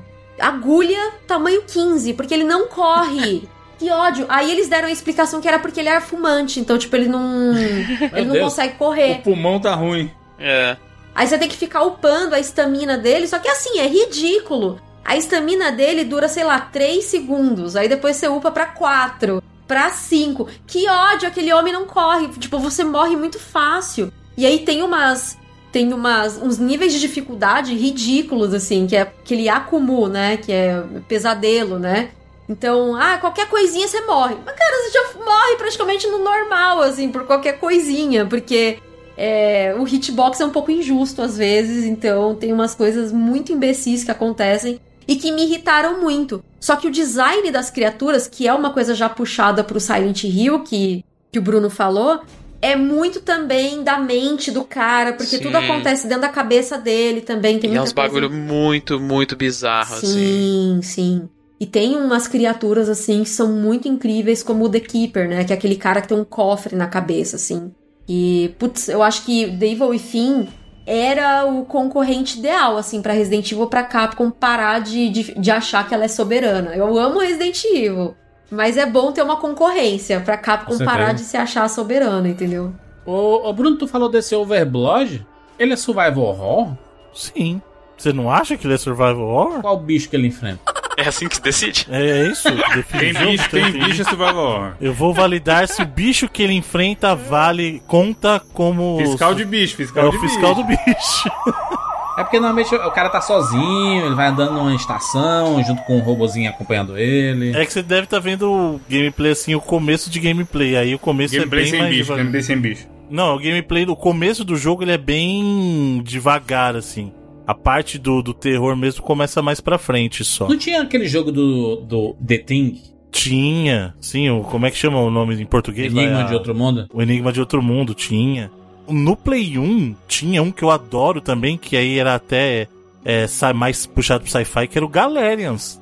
Que era muito legal também. Putz, eu tinha um de Play 2 que chamava Galera Zesh, era a mesma coisa? Era É a sequência desse, isso. Putz, esse jogo era horrível. Não, do Play 2. Esse dois, né? Eu não sei um, eu nunca não, joguei. Era bom. E o Fear Effect, que é um dos meus jogos favoritos do Play 1, Caraca, cara. galeras, é mesmo. Fear. Effect Fear Effect é um clássico. é linda. Mano, esse jogo é lindo até hoje. O que Tá bonito até, o famoso tá bonito até hoje, né, Bruno? Pelo Exato. estilo de arte A gráfica. É, pelo direção visual, de arte ele é- que eles pegaram lembra muito o quadrinho, assim, sabe? Então ficou muito legal. Ficou... A gente já fez 99 vídeos sobre Fear Effect, né? Exatamente, sim, senhor.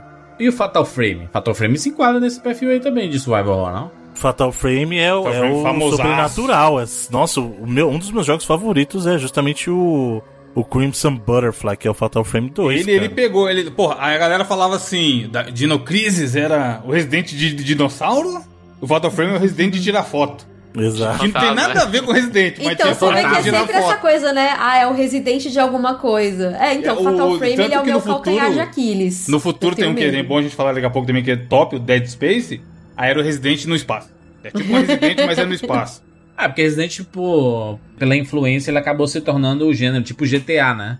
Não, GTA o Doom, no a gente já deserto. falou do Doom. Jogo famoso tipo Doom, é, jogo tipo jogo Doom. tipo Mas o Resident. Doom, se você pensar, o, o Doom 3, ele tem uma pegada survival horror, né? Então, isso era uma coisa que eu queria, queria trazer aqui pra discussão, porque o, o Doom 3 ele é o mais diferente de todos os Dooms, justamente porque ele tem uma pegada muito mais forte no suspense do que os outros, né? Doom sem luz. Exato. Então, o Doom 3 você precisa carregar sua própria lanterna, né? Então, Doom sem energia. Foi isso que aconteceu, né? Não, mas ele é muito mais pesado na história. Eu acho que ele tem um clima pesado de terror, mas eu não sei se eu colocaria ele como É survival foda, horror. esses né? jogos todos, assim, do final dos anos 90 e começo dos anos 2000, eu sempre jogava uma hora e parava, porque eu era uma criança muito medrosa. Então a minha perspectiva é sempre sobre o começo, que nunca é tão assustador assim, né? Então eu, eu nem, nunca conseguia Tô, tô- tô lembrando aqui do, do, Fa- do Fatal Frame. Fatal Frame ele tem uma pegada muito parecida com aquela série da Netflix, aquela Maldição na Residência Rio, né? Por isso que eu não consigo jogar Fatal Frame, gente. Aquilo, aquela série da Maldição da Residência Rio, ela Fantasmas, desperta né? uns gatilhos em mim, assim, bem, bem assustadores, assim, bem, bem tenebrosos, que eu fico sempre... Eu lembro que quando eu assisti a Maldição da Residência Rio, eu fiquei, assim, eu acho que umas duas semanas dormindo com o travesseiro na cabeça, porque eu não conseguia. Mas é porque o, a, a série ela não é tipo assim, ah, é série de fantasma. Não, ela é muito mais do que isso, né? Ela tem Não, um. nossa. Tem múltiplas camadas, né, pra tudo, né? Que, a- Sim. que acontece ali. Inclusive, a, a nova vai sair, né? A, a nova da a Mansão Billy, né? É tipo uma, uma continuação, mas é. É o me- no mesmo universo, mas é. É uma é- antologia. uma antologia, né? Assim, o Fatal Frame eu- é um jogo que eu tenho um pavor, assim, porque eu sempre tive muito medo de história de espírito e, cara, terror japonês é o que dizem. Lá no Japão, Japão todo mundo. sabe fazer, né? Nossa, História todo mundo fantasma. no Japão tem Não, e tem pra- uma e pra eles, história, Monique, né, é assim. espírito. Ah, essa casa tem um fantasma. É isso mesmo. Tipo assim, não, não tem. Não tem por que ficar explicando. Não é isso, gente. Tem um nada. Eles conversam entre si, sabe aquela casa ali? Tem um fantasma lá, lá dentro. É, eles têm, eles têm muita história, porque eles têm. As religiões no Japão também, elas são muito ligadas com essa coisa de antepassados e tudo. Então, a própria Seishonoye, né, que é uma religião japonesa que a gente tem muito aqui no Brasil, eles falam muito de antepassado. Então, é você comer aquilo que o antepassado gostava pra tratar uma doença sua, porque eles acreditam que é uma coisa que você tá pegando de um antepassado, sabe? Uma coisa, uma carga de um antepassado, sabe? Então, eles têm muito essas coisas assim de, de história de terror. Tem, por exemplo, aquela floresta do suicídio no, no Japão, né? Que é a Ao- Aokigahara também que dizem que tem uma atmosfera ali bem assustadora também. E a maioria das histórias de, de, de fantasma do Japão pode ver que é tudo suicídio. É tudo a pessoa que se matou, daí matou o outro também, depois se matou, sabe? Então tem muitas essas coisas assim, sempre uma coisa meio.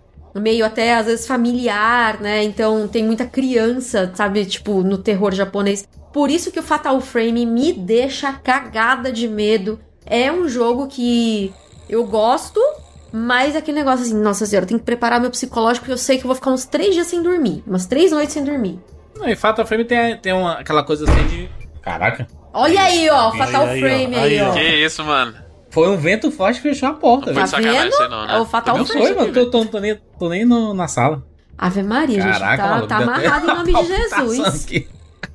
Mas até, eu lembro que, até puxando, né, do Fatal Frame, teve um joguinho no Dreamcast, que eu até mandei aí pra vocês no Discord, que chamava The Ring, que é o Te é, Terror's Realm, que era inspirado na mesma, no mesmo livro do, do filme lá, do Chamado, né? Então, é, eles se inspiraram na obra do- desse escritor japonês, que é o Koji Suzuki, e eles fizeram um jogo, e o jogo era era um jogo que você entrava dentro dele, não é que nem uma fita, né? Você entra dentro desse jogo e aí a Samara tá dentro desse jogo, entendeu? Então, tipo, você morre por causa disso. Então era tipo um jogo dando, era um jogo dando um jogo. E, cara, eu lembro que eu, eu ficava apavorada também, porque você vivia em dois universos, que nem Silent Hill, né? Que tem o mundo e o mundo sombrio, né? O mundo invertido lá do Silent Hill. E nesse The Ring também, você tava, você tava ali vivendo a sua vida, né, tipo trabalhando e tal. Aí você falava, chegava em casa, tá, eu preciso descobrir o que, que aconteceu com meu namorado, por que que ele morreu. Aí você vai lá e entra no jogo, porque foi a última coisa que ele fez. Aí você entra no jogo, aí começa ali, sabe, você tem que gerenciar os negócios também. E aí depois começa a acontecer as coisas no mundo que ela tá também. Então é um jogo bem legal também do, do Dreamcast. Eu joguei ele no Dreamcast. E, desculpa, eu estava falando do Fatal Frame, mas é porque eu lembrei por causa do terror japonês, né? Do... Mas assim, só o bem legal, Monique, deixa, deixa eu observar você, Miguel, que o, o gameplay desse jogo é bem ruim, viu? É ruim, dele Mas é você sabe que eu muito, muito terminei, porque eu fiquei tão envolvida com a história eu, eu tive, eu aguentei até o final. Eu e meu irmão, a gente terminou juntos e enfrentamos a Samara no final, dando, dando aqueles uns negócios tipo meio Sindel assim com cabelo assim, sabe? Mano, o, o vento aqui tá tão forte que eles estão tá destelhando as casas. Meu Deus. Caraca. Fortaleza tá bizarro. Falando aqui de mais, de mais, de mais jogos de survival horror, é, a, a gente teve um fenômeno recente, antes de falar de outras franquias aqui, a gente te- teve um fenômeno recente fez bastante sucesso no YouTube, né? Que era aqueles jogos de você fugir de um, de um slasher, né? Tem uma galera. Não, o Slender, você tá falando do Slenderman. o Slender. E tem o Slash outro. era do Guns N' Roses, cara. Não tem, Fugido. não tem um do. Pra fazer um solo de guitarra, você tá fugindo. É, né? correndo. Não tem um do, do Jason. Sexta-feira 13, recente, do Play 4? Não, Sim. aí você já tá falando do- de outro jogo, né, mano? Do Sexta-feira Não, não, 13 mesmo. Sim, mas Nesse é caso, a esse jogo aí coisa, é multiplayer até, não é nem... É, muita gente de- fugindo Esse jogo tudo, né? viralizou, né? Ele saiu de graça na PSN, não foi um bagulho assim? Saiu depois. Eu lembro que a Foi. galera jogava na loucura e era a época que eu tava morando na casa dos meus pais não tinha internet. E aí eu falava, caralho, quero jogar isso aí e não consigo. Mas É isso é um, um aí? jogo Não que é é aquela coisa do do gameplay assíncrono, né, que eles chamam agora. Então você tem o próprio Dead by Daylight tem isso, tem o o do Predador lá. Como é que chama? É Predador mesmo, mas é Predador o quê mesmo? Como é que chama? O Predador The Game. Ah, Predator Hunting Grounds. Hunting Grounds, exatamente.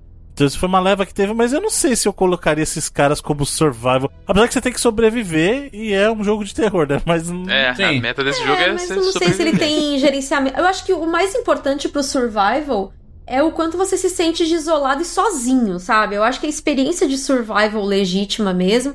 Posso estar sendo um pouco chata aqui, que o pessoal fala, ai, mas um jogo multiplayer seria muito legal. Ó, gente, eu acho que o legal do, do survival é a experiência single player. Você tá sozinho, não tem ninguém pra te ajudar. No máximo, de vez em quando, você encontra o personagem ali que vai te dar um item que vai te ajudar. tipo o Mas Barry com a isso Jill. quer dizer que você está criticando o Resident 5, Monique? Sim. Mas era o é Re- Resident Evil 5 é o Resident Evil mais ação de todas, né? É, ele não é um survival. Ele não é um survival, mas de jeito nenhum.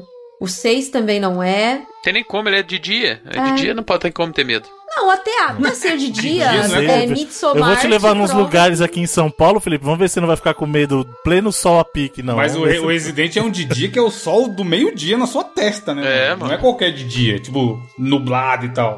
Ah, Resident Evil 5 é um jogo de guerra, né? Aqu- Aquilo que eu falei. Resident Evil inspirou... Resident Evil 4 inspirou Gears of War, que depois inspirou Resident Evil 5. Então ele é um jogo de tiro e você mata todos os inimigos, aí você passa pra próxima tela, aí você mata todo mundo. E nisso você vai acompanhando a história. Mas eu não, eu acho que Resident Evil saiu do, do survival horror nessa fase mesmo. Voltou ali com o 7. O próprio Revelations, Uhum. os dois Revelations, são mais survival também, tem bastante backtracking. Era até uma proposta ali na época do Revelations 1. Ah, olha, uma experiência legítima de Resident Evil, a gente voltando pro terror. Porque o 6 não é terror também. Eles eram vendidos como action-packed, né? Então era cheio de ação e tudo mais. Resident Evil 5 e Resident Evil 6 não são survival.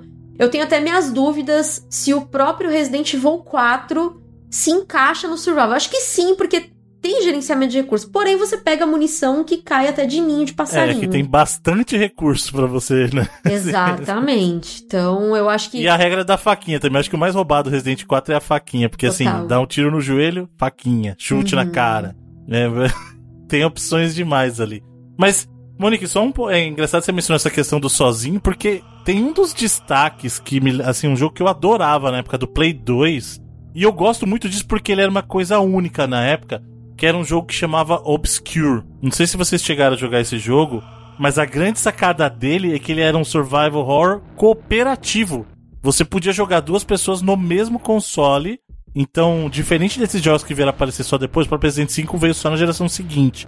Esse Obscure, ele era um jogo que contava uma história de survival, mas o legal é que duas coisas que eram legais. Ele era mais voltado para aquele público. A história em si contava a história de, de um público mais teen, então era uma história que acontecia de, um- de terror numa escola, numa é, numa escola secundária e você podia jogar em co-op. E ele tinha personagens distintos com habilidades distintas. Isso era muito legal. Então ele meio que concretizou o meu sonho, porque quando saiu o Outbreak, eu, eu, eu adoro Outbreak, eu acho Outbreak uma- é um baita de um jogo divertido. Só que você não conseguia jogar co-op local, você tinha que jogar sempre o co-op online, no caso, né? É, no caso do Obscure, não. Ele te permitia jogar um co-op local. E era uma experiência muito, muito legal, cara. Meio galhofa, porque a proposta deles era ser um filme de terror teen, entendeu? Mas Ah, era então é tipo aquele Until Dawn. mais O ou Until Dawn é- né? É, mas Pode é te que dar o quase um Until Dawn, é adventure que um mesmo. Until Dawn não entra, não, pelo amor de também, Deus, né? gente. Não, o Until Dawn tem terror, tem que É. sobreviver Então, mas não também, é, mas, mas é adventure. Ele é um adventure. ali, é. é. Ele é um adventure. Inclusive, o, o seu, é, o seu objetivo pode ser matar todo mundo. Exato. Sim, Exato. sim. Ele é um jogo de escolha, assim. né? Então. Mas É. assim, eu acho, por exemplo, Revelations 2, ele é um survival, é o retorno de Resident Evil pra, pro survival, porque na época eles estavam dividindo o terror pro spin-off e pro Revelations, enquanto que o 6 o pau tava torando ali na ação. E aí no, no Revelations 2, você tem um personagem. É um co-op, só que ele é um co-op offline também. Você tem a Claire, que sabe, é uma mulher que sabe manejar arma, e você tem a Moira, que é uma personagem que ela não quer usar arma, porque ela tem um trauma de infância e tudo mais. Então a única coisa que ela usa é um pé de cabra e uma lanterna, que é pra te ajudar a, a iluminar o lugar, porque é muito escuro o jogo. E só. Então eu acho que, pô, Revelations 2, gente, é um dos meus jogos preferidos de Resident Evil e que eu não entendo como as pessoas não gostam dele. Porque ele é muito bom e ele tem um pouco de inspiração no The Last of Us, né? Que é aquela coisa da relação entre o Barry com a Natália. Ele tá ali em busca da filha dele, que é a Moira, só que ele encontra a Natália, que é essa garotinha, e ele começa a agir como um pai pra ela também, que ela é uma menina órfã e tudo mais. Então ele começa a ajudar ela a sair de lá também, entender o que, que tá acontecendo com ela e tudo. E até a aparência do Barry é meio Joel nesse jogo e tal. Gente, o jogo ele é maravilhoso. Joga em Revelations 2 que ele é divino. Eu vi, tu tá recomendando pra caramba aí. Fiquei, fiquei até curioso, inclusive. É lindo. Todo Jogar, mundo que eu recomendo, as pessoas falam, ai, nunca joguei porque eu achei ele meio ruinzinho. Tem uma cara de ser ruim, aí eu falo, joga! Aí a pessoa joga e fala assim, nossa, mano, ainda bem que você me recomendou ele, porque ele é muito bom mesmo. Onde é que se passa aí o Revelations, hein? Só pra, pra, pra me situar no, no período de Resident Evil ali. O 2, ele se passa entre o 5 e o 6. E você Tá. joga com a Claire, que é a irmã do Chris, e com a Moira, que é a filha do Barry Burton do primeiro jogo. E Caraca, excelente. então tem toda uma relação de família ali, né? A própria MCU, Claire... Bruno aí. Bruno, você gosta do Revelations 2? Eu gosto, eu gosto. Principalmente porque ele tem co-op. Eu joguei ele em co-op, inclusive. Sim, ele Eu é muito, muito. bom. Ele é legal porque tá balanceado, apesar que o pé de cabra da Moira pode ficar bem porradeiro às vezes, né? Mas o legal é porque ele é bem balanceado. É um personagem que tem o poder de fogo ali e o outro que fala: não vou mexer com esse negócio. E aí, ao longo do jogo, você vê essa coisa do Resident Evil também, do en- enfrente seus medos. E que acontece com, com a Moira também. Não vou dar o spoiler, mas joguem, sério, vocês não vão se arrepender. Sabe um outro jogo também da geração Play 2 que a gente não mencionou ainda e tem uma vertente de terror bem diferente que é muito legal, japonesa também? O Siren, né? Siren. Que mais, mais recentemente ficou conhecido como Forbidden Siren, que é aquele jogo que você. O mote dele é você consegue se ver pela perspectiva dos inimigos, cara. Meu Deus do céu. É, esse jogo elogiaram muito quando saiu. O Sim. Siren é do Keishiro Toyama, Nossa, né? é Que é assustador. um dos designers e criadores de Silent Hill Sim. também. Do Silent Hill, exatamente. É. Bem E assustador. Siren é fantástico, cara. E ele, você jogar, esse sim vai dar medo em muita gente, cara. Porque assim, qual que é a sacada do jogo? Você não consegue determinar onde os inimigos estão. Então a única maneira de você saber onde o inimigo tá é você usar um poder que você tem que você enxerga através dos olhos do inimigo. E muitas vezes, cara, você vai ver o inimigo tá na sua cola. E você só vai saber usando esse seu poder, entendeu? É um negócio muito absurdo, cara. É muito bom esse jogo. Ô, Bruno, e o Silent Hills? O jogo que nunca saiu. Por que tocar na O que que ferida, quer que eu gente? te diga sobre ele? Ele nunca saiu, é. Não saiu. Saudade daquilo que nunca vivemos, gente. Por que tocar na ferida? E, e eles tentam esconder o Silent Hills, né? Não, a, a Konami tentou apagar a demo do. Tanto que você não consegue mais baixar se você já não Será que é tiver o jogo, processo, já é. hein? Não é processo, é que a Konami não quer dar ibope pro Kojima. Por que que aconteceu?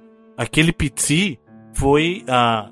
que supostamente seria só um teaser pro que viria a ser o Silent Hills do, do Kojima. Né? O Kojima trabalharia na franquia Silent Hill. Só que andou ventilando recentemente uma história de que, na verdade, o Kojima usou dinheiro da Konami sem a Konami saber pra produzir esse teaser, entendeu? Ih, rapaz. Será que ele tava fazendo Metal Gear e. E ao desviou mesmo um tempo? dinheirinho de Metal Gear, é o que o pessoal tava acusando. E aí já tinha um desgaste da Konami com o Kojima em função do, do, do Resident Evil, em função do Metal Gear. E ainda, supostamente isso, aí foi que romperam de vez. E aí a Konami, vingativa, falou assim: ah, é, então tá bom, então ninguém vai, vai saber mais o que você fez. E mandou retirar do ar, cara. Que triste, né? Que triste. Nossa, é. Meu Deus do céu, é uma tristeza, assim, é um desperdício. O quanto Silent Hill é menosprezado, assim, uma franquia que tá todo mundo até hoje esperando um novo jogo. O, quando saíam os novos jogos, depois do 4 só, saiu o jogo ruim, né? Vamos falar a verdade, assim. O Origins é mais ou menos, assim, agora os outros são bem fracos, assim. O, o Memories é legal por causa do, do, de- do que ele quer atingir como, como história, sabe? Ele quer recontar a parte da história, eu acho interessante ali, né? Mas é realmente Silent Hill. Não só, quem dera fosse só, só Silent Hill. O problema é que a Konami ela, ela maltrata muito as, as IPs dela. Pensar que a Konami tem no portfólio dela contra é, Castlevania, próprio Metal Gear. Cara, eu fico triste de saber que o último Metal Gear provavelmente que a gente vai ver vai ser aquele Survive lá, mano, pela madrugada. não, não vai ser o último pra sempre. O né? último foi o 5, né? Não, esse Survive saiu depois. É um Também. multiplayer, não é? Também. Que eles fizeram de pirraça. Ah, Eu tenho certeza que a Konami fez. Ah, Kojima, você gosta da sua franquia? Pois bem, olha aqui o que eu vou fazer com a sua franquia. Fez É, nossa, é mano. quando, tipo, sei lá, a pessoa, você vai torturar a pessoa, assim, olha o que eu faço com a sua almofada, e tipo, você rasga. É, assim. mano. Ah, cara, Konami. O, o, o Evandro citou um tempo atrás aí o, o Dead Space, né? Eu acho que, acho que o Dead Space. aí sim. fantástico. Dead Space é bom demais o primeiro, cara. Essa época eu já não tinha medo mais, não. Você já Não, jogava. o Dead Space, pra mim, foi, foi a volta à forma de, de survival mesmo, cara. Porque ali, que jogaço. A ideia de survival é usada num ponto que você. Até nas armas que você usa, né? Você não usa uma arma convencional, assim. Exato. E nem é uma arma, na verdade, você usa um É uma equipamento. ferramenta, né? Que é uma ferramenta do, do cara ali, Toda sabe? aquela mecânica de desmembrar os- as paradas Aquilo é dos muito inimigos e tal é bom, muito cara, inteligente, nossa. né, cara? E a ambientação, a ambientação, Bruno, isso é foda. Não, o jogo não tem HUD, você vê a vida do teu, do teu personagem Nas costas. pelo negócio né? nas costas dele, as balas você vê na Muito arma, tipo, isso. não tem HUD o jogo. É um jogo, é o quê? 2000, e- sensacional. 2010, 2011, né? 2008. 2008. 2000, aí, ó, Primeiro de antigaço 2008, o primeiro e foi um dos primeiros a ter essa ideia de limpinho, você só via o personagem e os inimigos. É, eu adoro também, cara. É um dos meus favoritos aí de survival horror, com certeza. Ficou na moda esse negócio, né? De ter a, a, a interface da tela limpa, né? É, porque é muito chato aquele negócio que toma na. Porque fica menos tela de inteira, videogame, né? Fica- jogo da Ubisoft já era muito antigamente assim. O- alguns jogos, aqueles RPG, tipo daquele Xenoblade lá, aquilo é um. Nossa, aquilo é um terror pra mim, filho. Não consigo nem olhar pra aquilo, aquela tanto de coisa Não, o. The Division, jogou, eu joguei recente o The Division 2.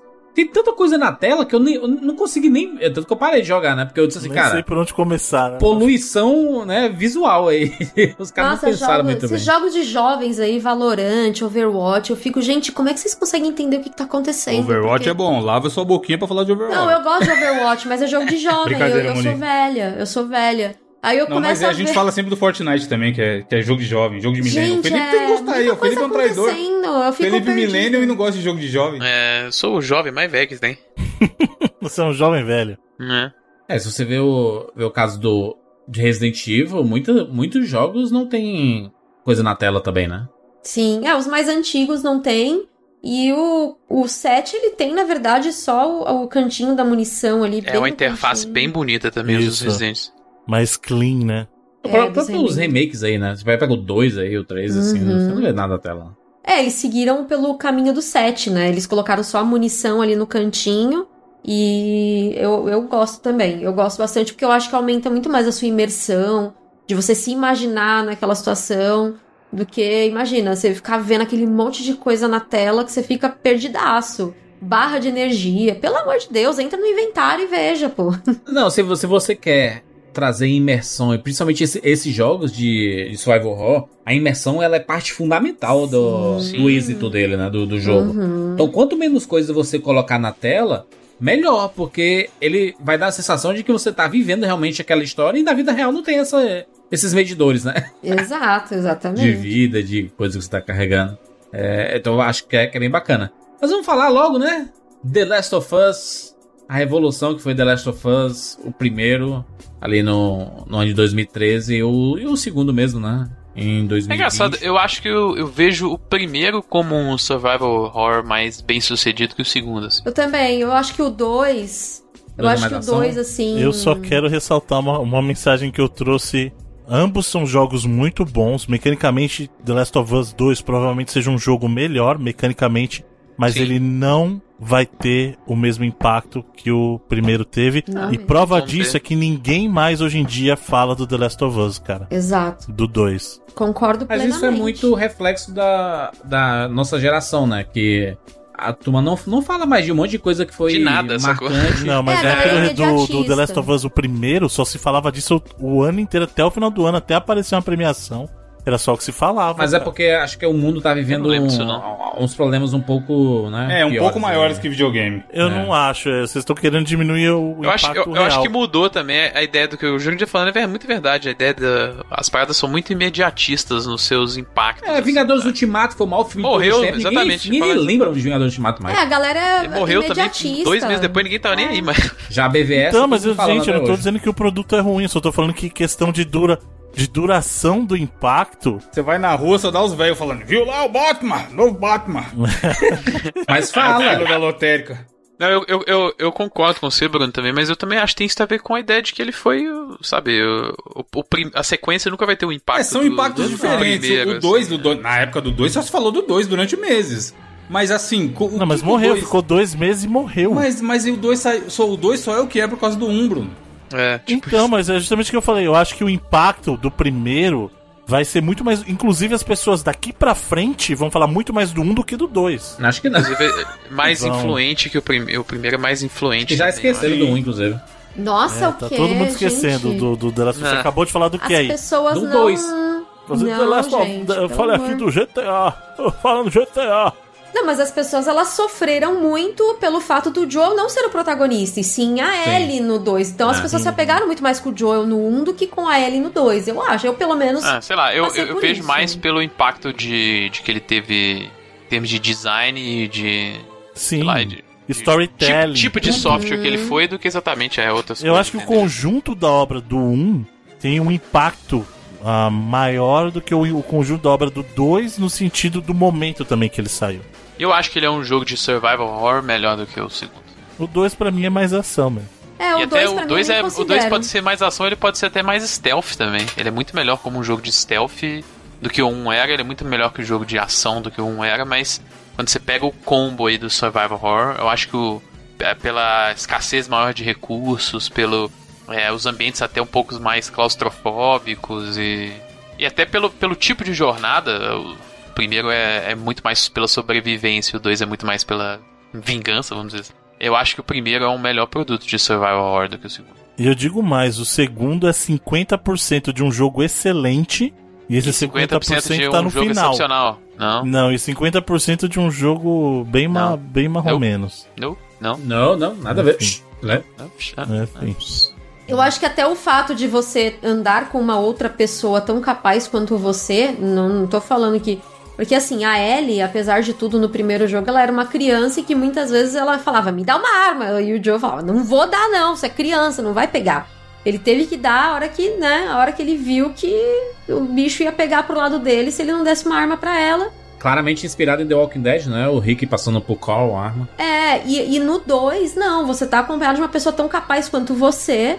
Então eu acho que tira muito do survival também, quando você tem um parceiro junto com você ali. Acho que o legal é a experiência solitária, entre aspas, de você estar com uma pessoa que não tem necessariamente. que você tem que proteger, sabe? Você tem que proteger a vida daquela pessoa que é mais, entre aspas, indefesa. Porque de indefesa a ele não tem nada, né? Inclusive nos momentos nesse jogo, quando você tá de fato sozinho, são os mais aterrorizantes, assim, Sim. mais. Resident Evil a mais gente até tenso, teve né? a, a Cherry acompanhando, né? A, a Claire em, em várias situações, mas ela não é ativa como é a, a Ellie no The Last of Us, né? Que a, a Ellie tá atirando de longe, pula em cima dos bichos, tudo.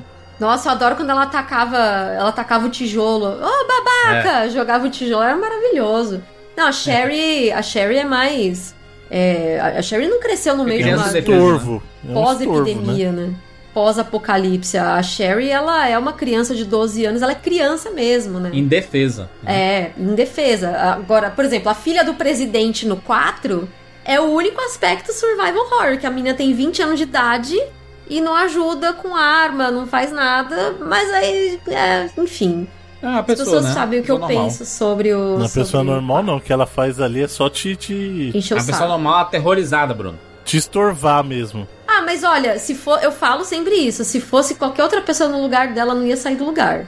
É, porque as pessoas adoram falar assim, né? Eu, no mundo pós-apocalíptico, Ah, é. ca- caraca, eu iria matar todo mundo, né? Uhum. Ficaria em cima do prédio atirando de sniper aí, matando É. as pessoas, os bichos passavam na rua. É só, é só fugir, é só não correr em linha reta. É só. É sempre uma. Né? Quando tá na situação, quer é ver. É, Primeiro a pois morrer. é. Exatamente, eu falo pessoal. Perguntam pra mim quem você seria no apocalipse zumbi. Eu falo, o zumbi. Claramente, gente. Eu ia ser a primeira a morrer. Eu tenho asma. Stonks. Imagina. Na dúvida, vira zumbi logo. Exatamente. É adiar o inevitável, na real, se você for parar pra pensar. Nessas Exato, próprias não tem séries. volta, né? Nessas próprias séries de The Walking Dead aí. É só galera morrendo, galera morrendo. É tipo, morre 10, aparece um personagem novo, assim. É sempre assim. É, e o fim. É, quem. quem eu, eu lembro que as pessoas ficavam com a expectativa, né? Mas. E aí a cura? Quando é que vai surgir a cura de The Walking Dead, a cura do The Last of Us? Gente, pelo amor de Deus, gente. Olha, olha o mundo como é que tá. Quem que manda cura? essa, essa cura é um negócio muito irreal que essa galera acha que vai existir, porque você pega o universo de The Last of Us contando com dois aí. Se surgisse, se surgisse uma cura, cara, ia ser um negócio mais comercializado e, e- e massa de manobra do, do mundo, sabe? E esse assim, olha, tem uma cura, você tem dinheiro pra pagar? É esse negócio muito separado. Ô Felipe, você precisa prestar mais atenção nas coisas, cara. Eu acho que isso aí é um sinal claro. Ih, Felipe. Já, é, acho que, eu não sei se o Bruno tá me dando uma bronca ou se eu já entendi onde é que ele tá querendo Felipe tá levar essa- literalmente quieto. Eu não sei. Mas isso é um sinal muito claro que talvez o senhor precise Hum. evoluir a sua sapiência. Ih. E aí, sabe como é que você pode fazer isso? Eu sei, mas como você, quer me falar? Suspeito, suspeito que eu saiba já, né, É. né Felipe? Acessando a luz!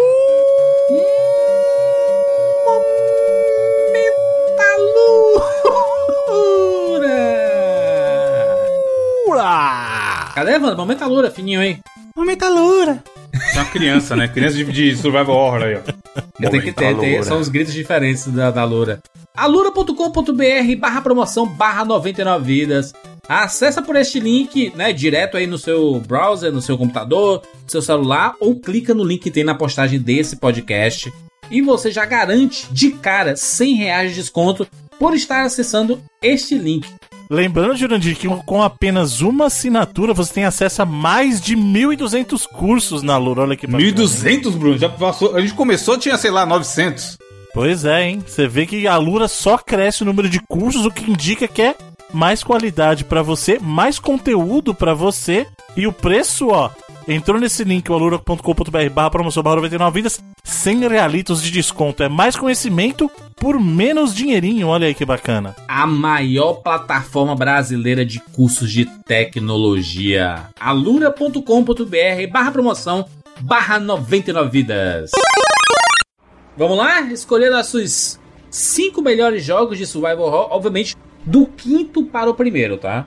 Considerando todas as gerações, todas as franquias, inclusive pode repetir jogos de franquias. Não tem assim, ah, vou escolher dessa franquia, não posso escolher mais outro. Não, é a seu critério escolher quais são os cinco melhores jogos de todos os tempos de survival horror. horror. E aí no final a gente vai escolher, né? Vai, fazer até uma 3, apuração. 99 vidas. Aí tem o top 3 e, obviamente, o primeiro lugar, o jogo escolhido como o melhor jogo de survival horror pelo 99 vidas. Vamos lá? Começando aqui comigo. Em quinto lugar na minha lista está Resident Evil 1. Por ter sido o, o pai de tudo isso, começou tudo, apresentou esse gênero maravilhoso. Eu lembro da- da- das minhas jogatinas de Resident Evil. Eu, eu lembro que eu, eu, eu fiz uma viagem e eu levei minha TV, né? Meus pais levaram, né? Minha TV e o meu videogame pra eu ficar jogando lá enquanto eles, né, farreavam e eu, eu ficava jogando videogame. E eu lembro de ter ficado preso naquela na- no, co- no corredor do, do Resident Evil 1, dos quadros, né? De fazer aquela sequência dos quadros. E meu jogo era japonês. E eu realmente não entendia absolutamente nada do que estava escrito. E eu passei horas ali. E foi na pura sorte que eu consegui fazer a sequência. e passar daquele momento ali. Eu, cara, eu, eu quase desisto. Eu quase desisto. Passei horas nesse maldito corredor. E fui indo pelas fotinhas, pelos gráficos, do- da- tentando criar uma lógica na minha cabeça. mas são memórias que eu tenho de Resident Evil 1, aquela apresentação maravilhosa, aquele live action. Eu tenho muita nostalgia com o primeiro Resident Evil. E eu tô falando do primeiro do, do, do PS1, não o remake que saiu depois, mas o primeirão mesmo, jogabilidade tanque. Amo o primeiro Resident Evil. Quinto lugar na minha lista. Felipe Mesquita? Meu quinto lugar é o jogo que a gente vai mencionar pela terceira vez aqui então, é o Alien Isolation. Cara, é um dos jogos que mais me deixou tenso na vida, assim, porque o Alien, ele é. Ele é uma inteligência artificial no- na pegada do, do Nemesis, assim, sacou? Ela pode aparecer qual- qualquer momento e tal, e o jeito que eles construíram o jogo em cima disso, você ainda tem que fazer é, outras ações dentro do, é, do jogo. Mas o jeito que eles construíram o Alien dentro daquela, daquela nave e tal.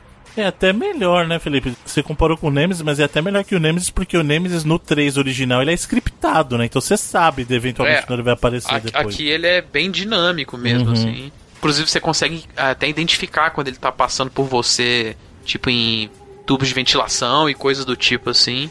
É um jogo que talvez seja longo demais, mas que acho que essa ideia de criar a, a parada de você estar indefeso é, e meio que sem recursos e sempre ameaçado por alguma coisa, acho que ele é um dos melhores exemplos, e principalmente recentes que a gente teve. Aquele é um jogo aí de 2014, né? Tudo bem. Evandrinho de Freitas, quinto lugar.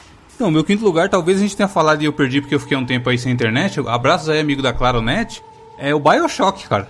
Então, Bioshock a gente não comentou. eu É, até não sei se eu pensei cons- colocaria, consigo- porque. considero eu acho survival que é, horror. mano. Cara, você tá muito super poderoso no Bioshock. Mas, você tá, literalmente. mas você tá lutando contra bonecos tão poderosos quanto você. Nem. Não, é super-herói, então. Ah. Depois que você pega. A, a habilidade que você quer pegar é a do. Como é que chama lá? Do push lá, ô Felipe? É do. Telecinese. É. Telecinésia. Você pegou aquilo porque você usa o corpo do inimigo pra jogar contra ele mesmo. Acabou, morreu. Mas o jogo o acabou. clima, Bruno, o Não, fiscal não vai deixar colocar Bioshock, não? O clima é sensacional. Eu adoro.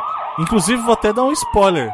No, no jogo que eu estou trabalhando, tem influências de Bioshock também. Monique, Bioshock é survival horror? A Monique que manda. Ai, gente, eu acho que é. Eu acho Então que beleza, Monique mandou meu quinto Não, lugar, mandou, eu acho que é que ela falou assim, cara, eu não vou deixar Não, o Evandro Monique, triste. Monique falou, Bruno... é. É que a gente não levantou ele durante a, a conversa aqui, na discussão. Mas Hum. eu acho que é assim, eu acho que ele é assim. Mas Sei por lá, quê? eu, eu, eu, pessoalmente eu não botaria. E eu, eu falo isso que é, é um dos meus jogos favoritos de todos os Porque tempos. não é? Você acha que não é ou porque você não colocaria na lista at all? Não, não, ele não é. Evandro, sobra munição. Inclusive, o Felipe sabe que uma das coisas que eu reclamo do Bioshock é que eu termino, eu pareço o Rambo, porque eu não uso munição no jogo, cara. Sobra, eu fico com raiva que toda vez. Jogar no fica hard aparecendo lá, ninguém quer, pé, não.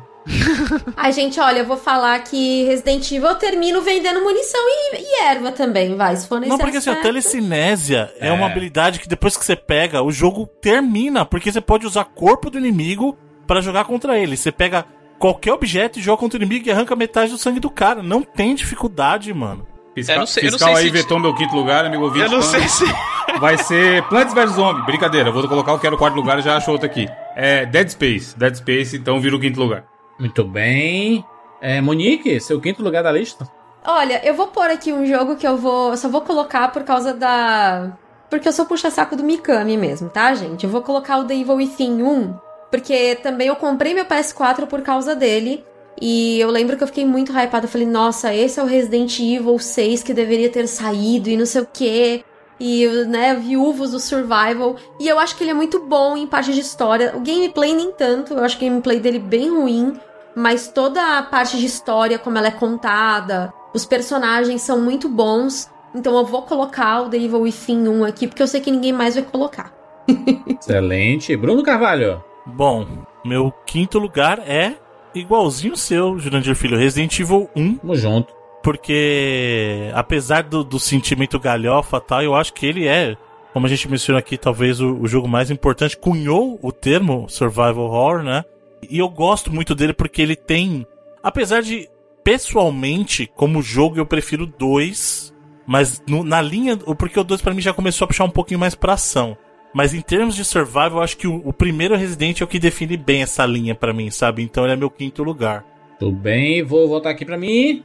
Meu quarto lugar aqui da lista é Resident Evil 2 Remake. Como assim? Aí eu vou fiscalizar o seu quarto lugar. É o quarto. Resident Evil 2, o remake, é isso? Remake, remake. Eu ia colocar o 2 clássico, mas eu Eu sei que a Monique, né, tem seus problemas com o 2 aí, algumas coisas que mudaram e tudo. Mas eu acho que como jogo e como experiência de survival, é, Resident Evil 2 Remake ofereceu muitas coisas positivas e melhorias em relação ao original. Acho o original também fantástico, então acaba, acaba, acaba sendo uma, uma escolha dupla, assim, em quarto lugar do Resident Evil 2 e o O Remake. Jurandir não consegue ficar sem roubar, né? Eu tô não roubo, não roubo. Eu tô só, né? Mas o, gente, pelo amor de Deus, Resident Evil 2 Remake é muito bom. O problema dele é com história, tá? Pelo amor de Deus, ele é muito Sim, bom. pela história, sim, sim. É porque a, a Monique é, é a fiscal do. do. Do lore. do lore. Eu vou, vou repetir o que o Tengu do Jogabilidade falou esses dias. Quem sabe o lore aproveita melhor. Exatamente. Então fica Resident Evil 2, acho excepcional o jogo. Felipe Mesquita, quarto lugar. O meu quarto lugar vai entrar aí o Alan Wake. É um jogo que eu nem Ó. tinha considerado muito survival, mas já que a gente chegou na conclusão e até chegou a concordar. Eu acho um baita jogo da Remedy, assim. Eu só acho que ele tem um final muito bizarro, que não explica nada. Talvez é coisa da Remedy, porque o próprio Control também tem um final que não explica nada.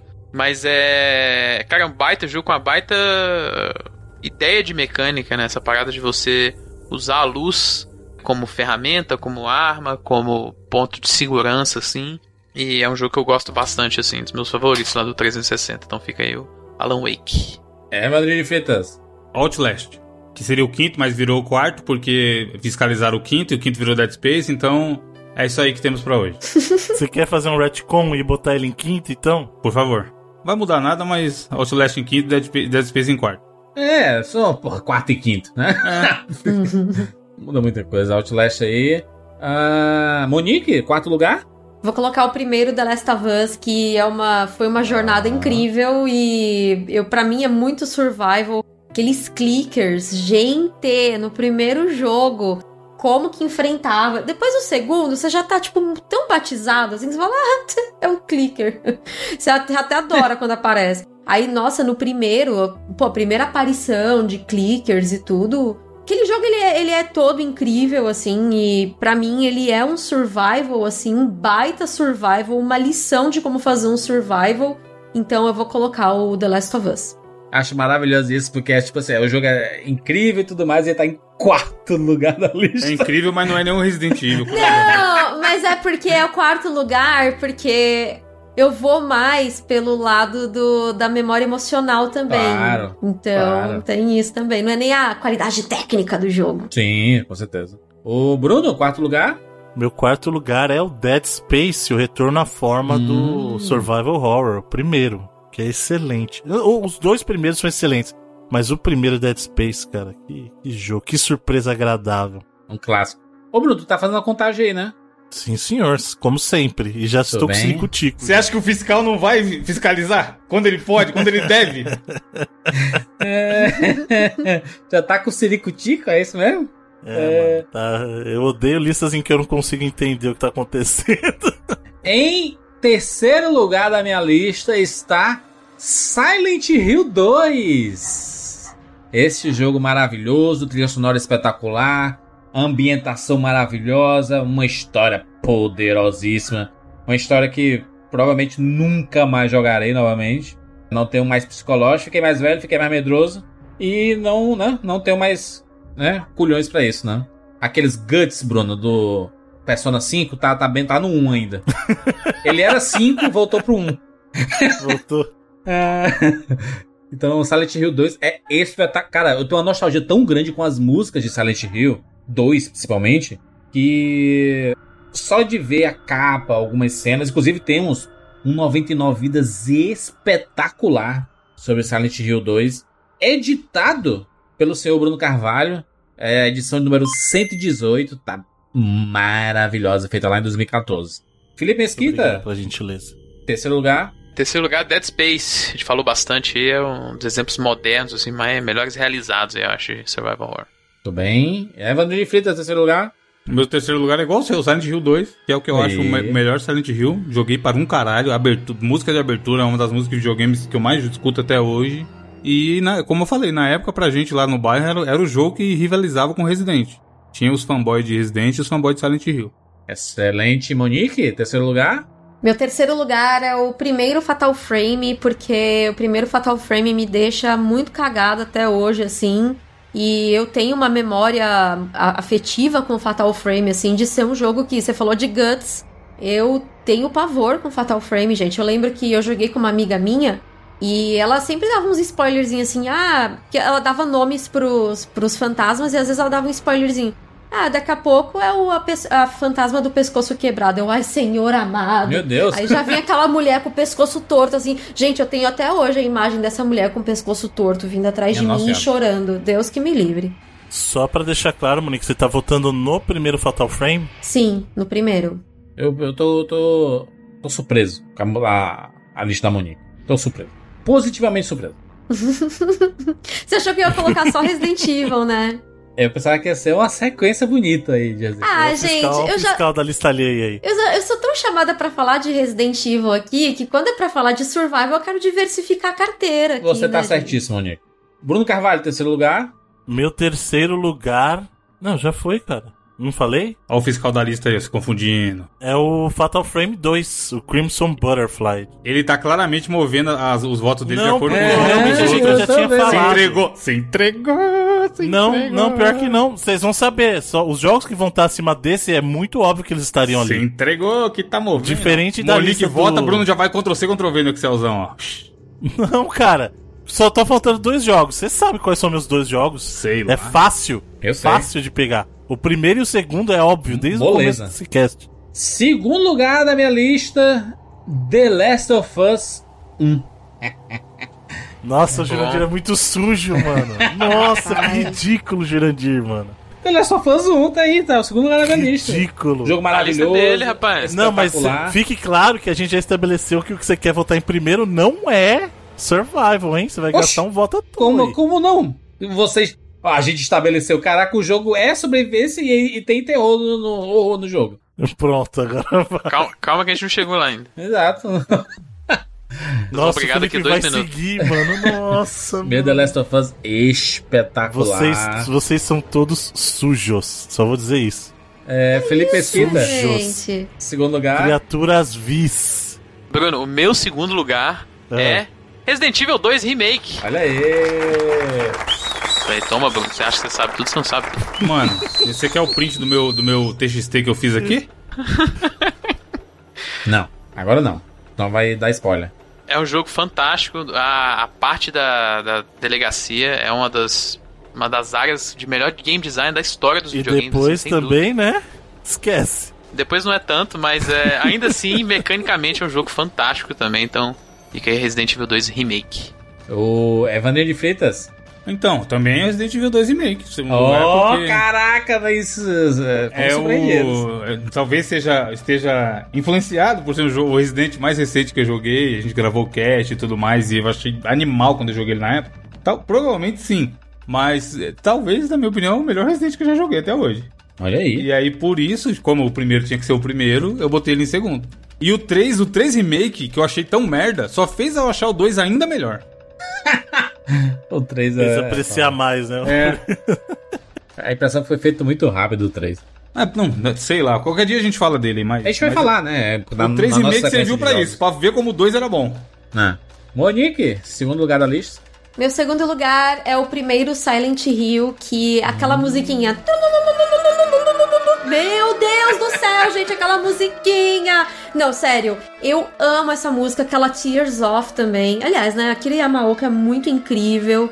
E eu tenho arrepios toda vez que eu lembro da escola do Sim. primeiro Silent Hill, que tinha aquele bebezinho. Ele não fazia nada com você, mas tinha aquele. É um bebezinho que ele fica só soluçando e chorando e passando assim por. Cara, toda vez. Eu fazendo live, veio esses bichinhos, gente, eu ficava apavorada. É meio desnecessário, né? O cara coloca um ser que não, não vai fazer nada só pra azucrinar o seu inconsciente, né? Exato. Gosto muito da história. Eu acho a história do primeiro Silent Hill incrível. Eu adoro o protagonista, o Harry Mason. Eu acho ele muito bom. E eu gosto demais dos puzzles. Aquele puzzle do, do piano na escola. Gente. Eu sou apaixonada por Silent Hill 1 e teve. Foi o auge daquela época do Resident Evil versus Silent Hill, né? Que tinha também os fanboys do Resident Evil e os do Silent Hill. Assim como tinha do Backstreet Boys e do NSYNC também. Então, Silent Hill 1 é meu, meu segundo lugar. Excelente. Bruno Carvalho. Olha que engraçado, a Monique colocou o terceiro dela o Fatal Frame. Primeiro eu coloquei o Fatal Frame 2. Ela colocou o o segundo colocado Silent Hill, o meu Silent Hill 2. Ó. Que pra mim é o ápice do terror psicológico, assim, o Silent Hill 2, cara. É.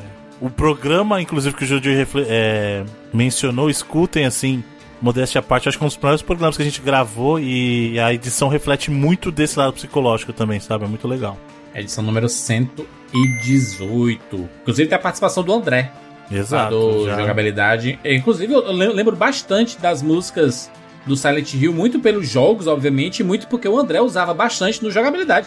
Sim, a do 2, né? É, a guitarrinha, exato. porra, clássica demais. Ah, em primeiro lugar na minha lista está Ah, vai, seu. The Last of Us 2, o jogo mais ridículo, né? perfeito que eu joguei na minha vida. Tá precisando jogar mais, hein, filho? Inclusive está lá no meu top 1. Meu top 1 está compartilhado. Eu não vou julgar, não, mas tudo Pouco bem. roubado, né? É Anderson? pouco roubado. De um dia não consegue ficar uma lista sem roupa. Meu Top top, 10 1. de 15 jogos. Meu to- top 10, ele tem 14 jogos, na verdade. Tem dois número 1, que é The Last of Us 2 e Chrono Trigger. Acho a melhor experiência de videogame que eu tive é, nos últimos 20 anos foi The Last of Us 2. Que coisa maravilhosa, que história, que narrativa. Pra mim, videogame é além de jogabilidade, além de diversão, além de entretenimento. É Pô, além de narrativa. gráfico. Além de gráfico. Tá aí o nosso bravo Among Us e, e Fall Guys estourando pra confirmar isso. A Lady Gaga. além disso Caramba. tudo, além de. Além da imaginação. É, além disso tudo, narrativa, ela precisa. Eu, eu amo história, amo história. E amo história nos videogames. Acho que The Last of Us 2 ele junta tudo isso que eu falei que era importante em, em videogame em narrativa. Então, Bruno, você segura aí. The Last of Us 2, número 1 da minha lista de Survival Horror, de melhor Survival Horror de todos os tempos. Felipe Mesquita, me abrace. Então, o meu número 1, um, grande filho, é o The Last of Us. Ponto, não tem empate. Aí, Ih! garoto. Amém, E- esse graças sim. a O Deus. Jurandir voltou no 2 e no- eu, eu Cidadão me perdi. consciente. Cidadão ele, ele consciente. votou no 1 e no 2. Não, mas não adianta. Um voto dele vai ser anulado. Não, ele votou no 1 como 2 e no 2 como 1. Foi isso que você fez? Não, em, em segundo lugar foi o 1 e o, o primeiro foi o 2. Ah, então o seu primeiro, o seu primeiro lugar é o Last of Us Parte 2. Exatamente. Vai arrumar nada. Eu até concordo com você, Jurandir, quando você fala que é uma das melhores coisas que você jogou nos 20 anos, mas Que você Realmente, jogou. quando- Eu quero falar as melhores coisas que você jogou, eu não. que você, jogou, mas que eu também. E, Tu nem mas, colocou na tua lista, mano. mas como a gente tá falando de survival horror, eu acho que Não cabe. Não É, eu acho que ele não. Não é que ele não cabe, eu até acho que ele cabe, mas. Quando, como a gente tá falando desse gênero específico, eu acho que o primeiro é o melhor exemplo. É a discussão, é a discussão se Zelda é RPG ou ação. É essa discussão. Tudo bem. O único horror que tem nesse jogo aí é ter que aguentar ele, mano. Esse é o único 40 horror. horas, Bruno, não? Pelo Cinco amor de finais? Deus. Gente, que finais. garota chata. E Meu pra quem Deus tava em dúvida, céu. a 50, a, a que eu falei, a metade que é excelente é da metade pro fim, tá? O 50% Não, excelente. não compartilhe dessas opiniões terríveis aí do Bruno da Monique. Mas o primeiro eu acho que é o melhor exemplo aí de, de survival horror, já que a gente tá falando especificamente desse Caraca. gênero aqui no programa. Eu fiquei com vontade de comer pizza de calabresa com mostarda. Alt Tab tá como? Foda-se. Ronaldinho Gaúcho jogou no Flamengo, você sabia? Evan, Evandrinho de Fritas, por favor, sua, seu primeiro lugar da lista. Então, o meu primeiro lugar da lista, eu também coloquei o Last of Us 1, primeirão, Joel e Ellie só. Isso, garoto. Porque eu acho o 2 um jogo melhor, talvez, acho. Só que o 2 só é o que é por causa do 1. E a gente tá falando, como tudo que ele falou aí, o gênero survival horror, o que, o que eu senti na época, é são sensações diferentes, que você sente jogando o 2 e o que você sente jogando o 1.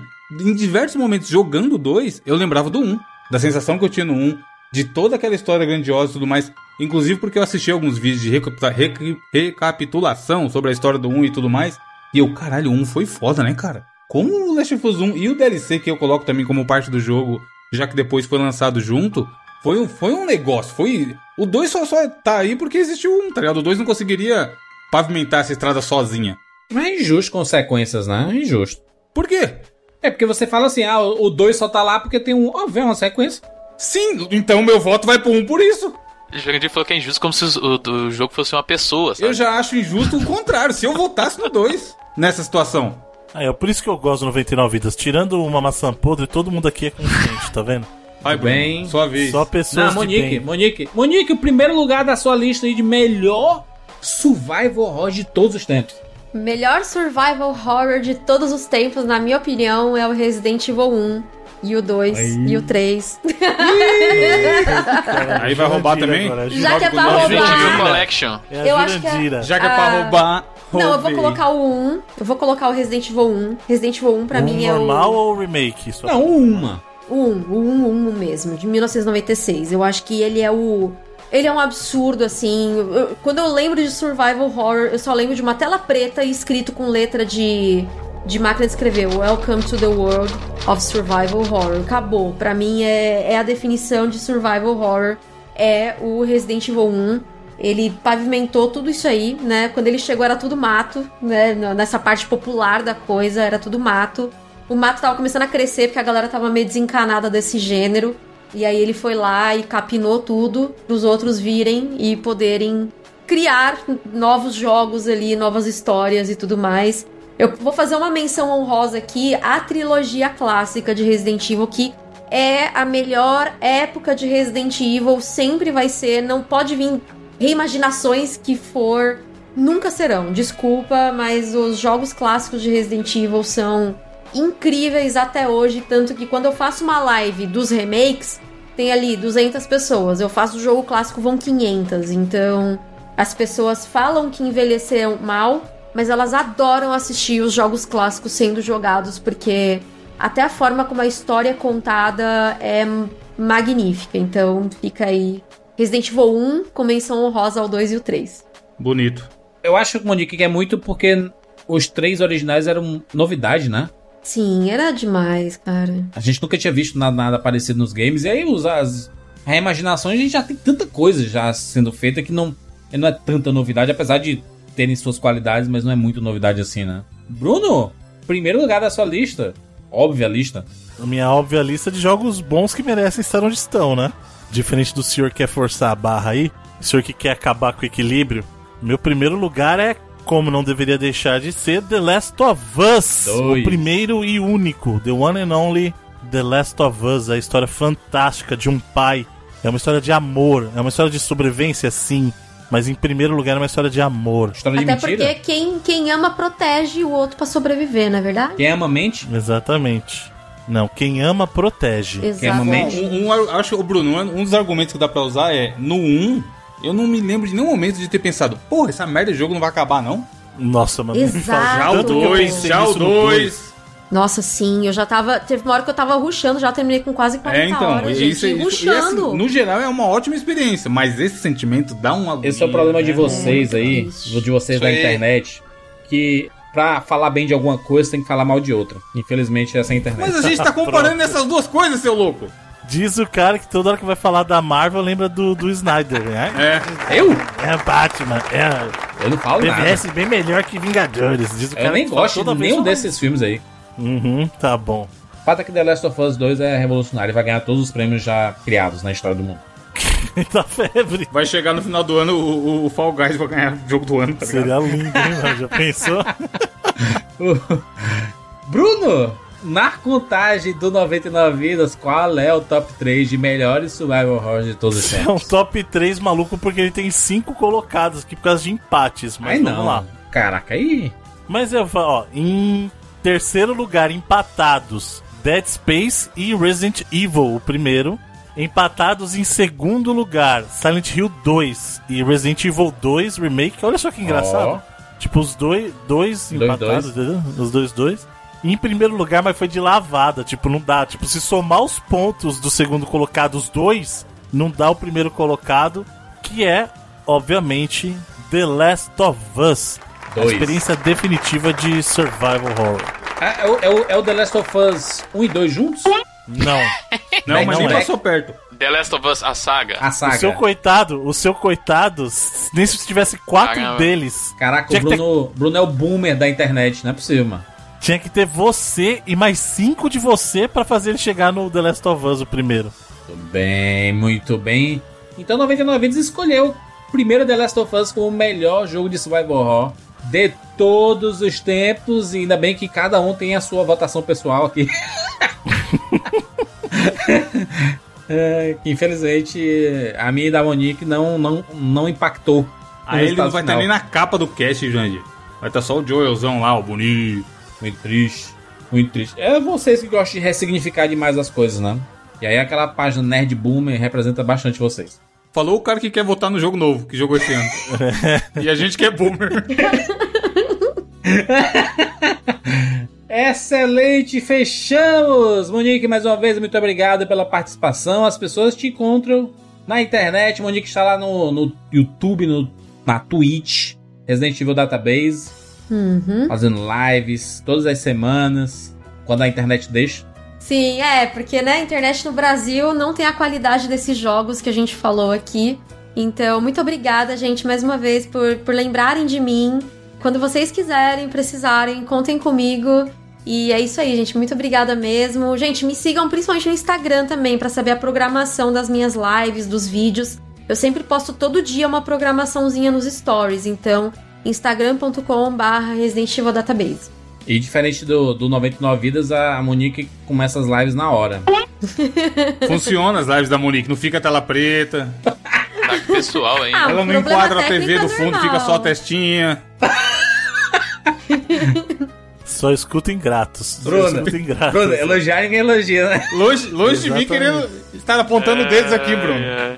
Não, faz assim, a próxima rosteia você aí. Vamos é ser, mano. Afinal, como já dito, quando você aponta o dedo pra alguém, tem quatro virados pra você. Exatamente. É, Existe uma crítica e uma autocrítica, né? Não, mas a Monique é pro player de, de há muito tempo fazendo live. Quem somos nós pra nos compararmos? Exatamente. Fico feliz de ver o crescimento do canal dela e do- dos- dos, dos projetos e do, do trabalho. Como Obrigada, todo. gente. Vocês são parte disso, porque vocês me ajudam muito, sempre me convidando pra falar. Toda vez que eu venho pra um podcast de vocês, a galera vai lá. Tem muita gente que fala, ah, eu conheci pelo 99 Vidas e hoje sou apoiador do canal, então parte do meu sucesso, do, do meu sucesso é, vem muito de vocês também, grande parte. Muito, obrigada. E da, da sua dedicação, que tá há 20 anos falando de Resident Evil, né? Vou completar agora, dia 25 de setembro, 20 anos falando de Resident Evil na internet. Completou já, e excelente. E fez aniversário. A gente, a gente tá gravando no, né, no dia posterior ao aniversário da é. Monique aí. Parabéns. Pô, já foi, né? 10 horas de parabéns pra mim. Exatamente. É isso, gente. Nos encontramos na próxima semana. Tchau.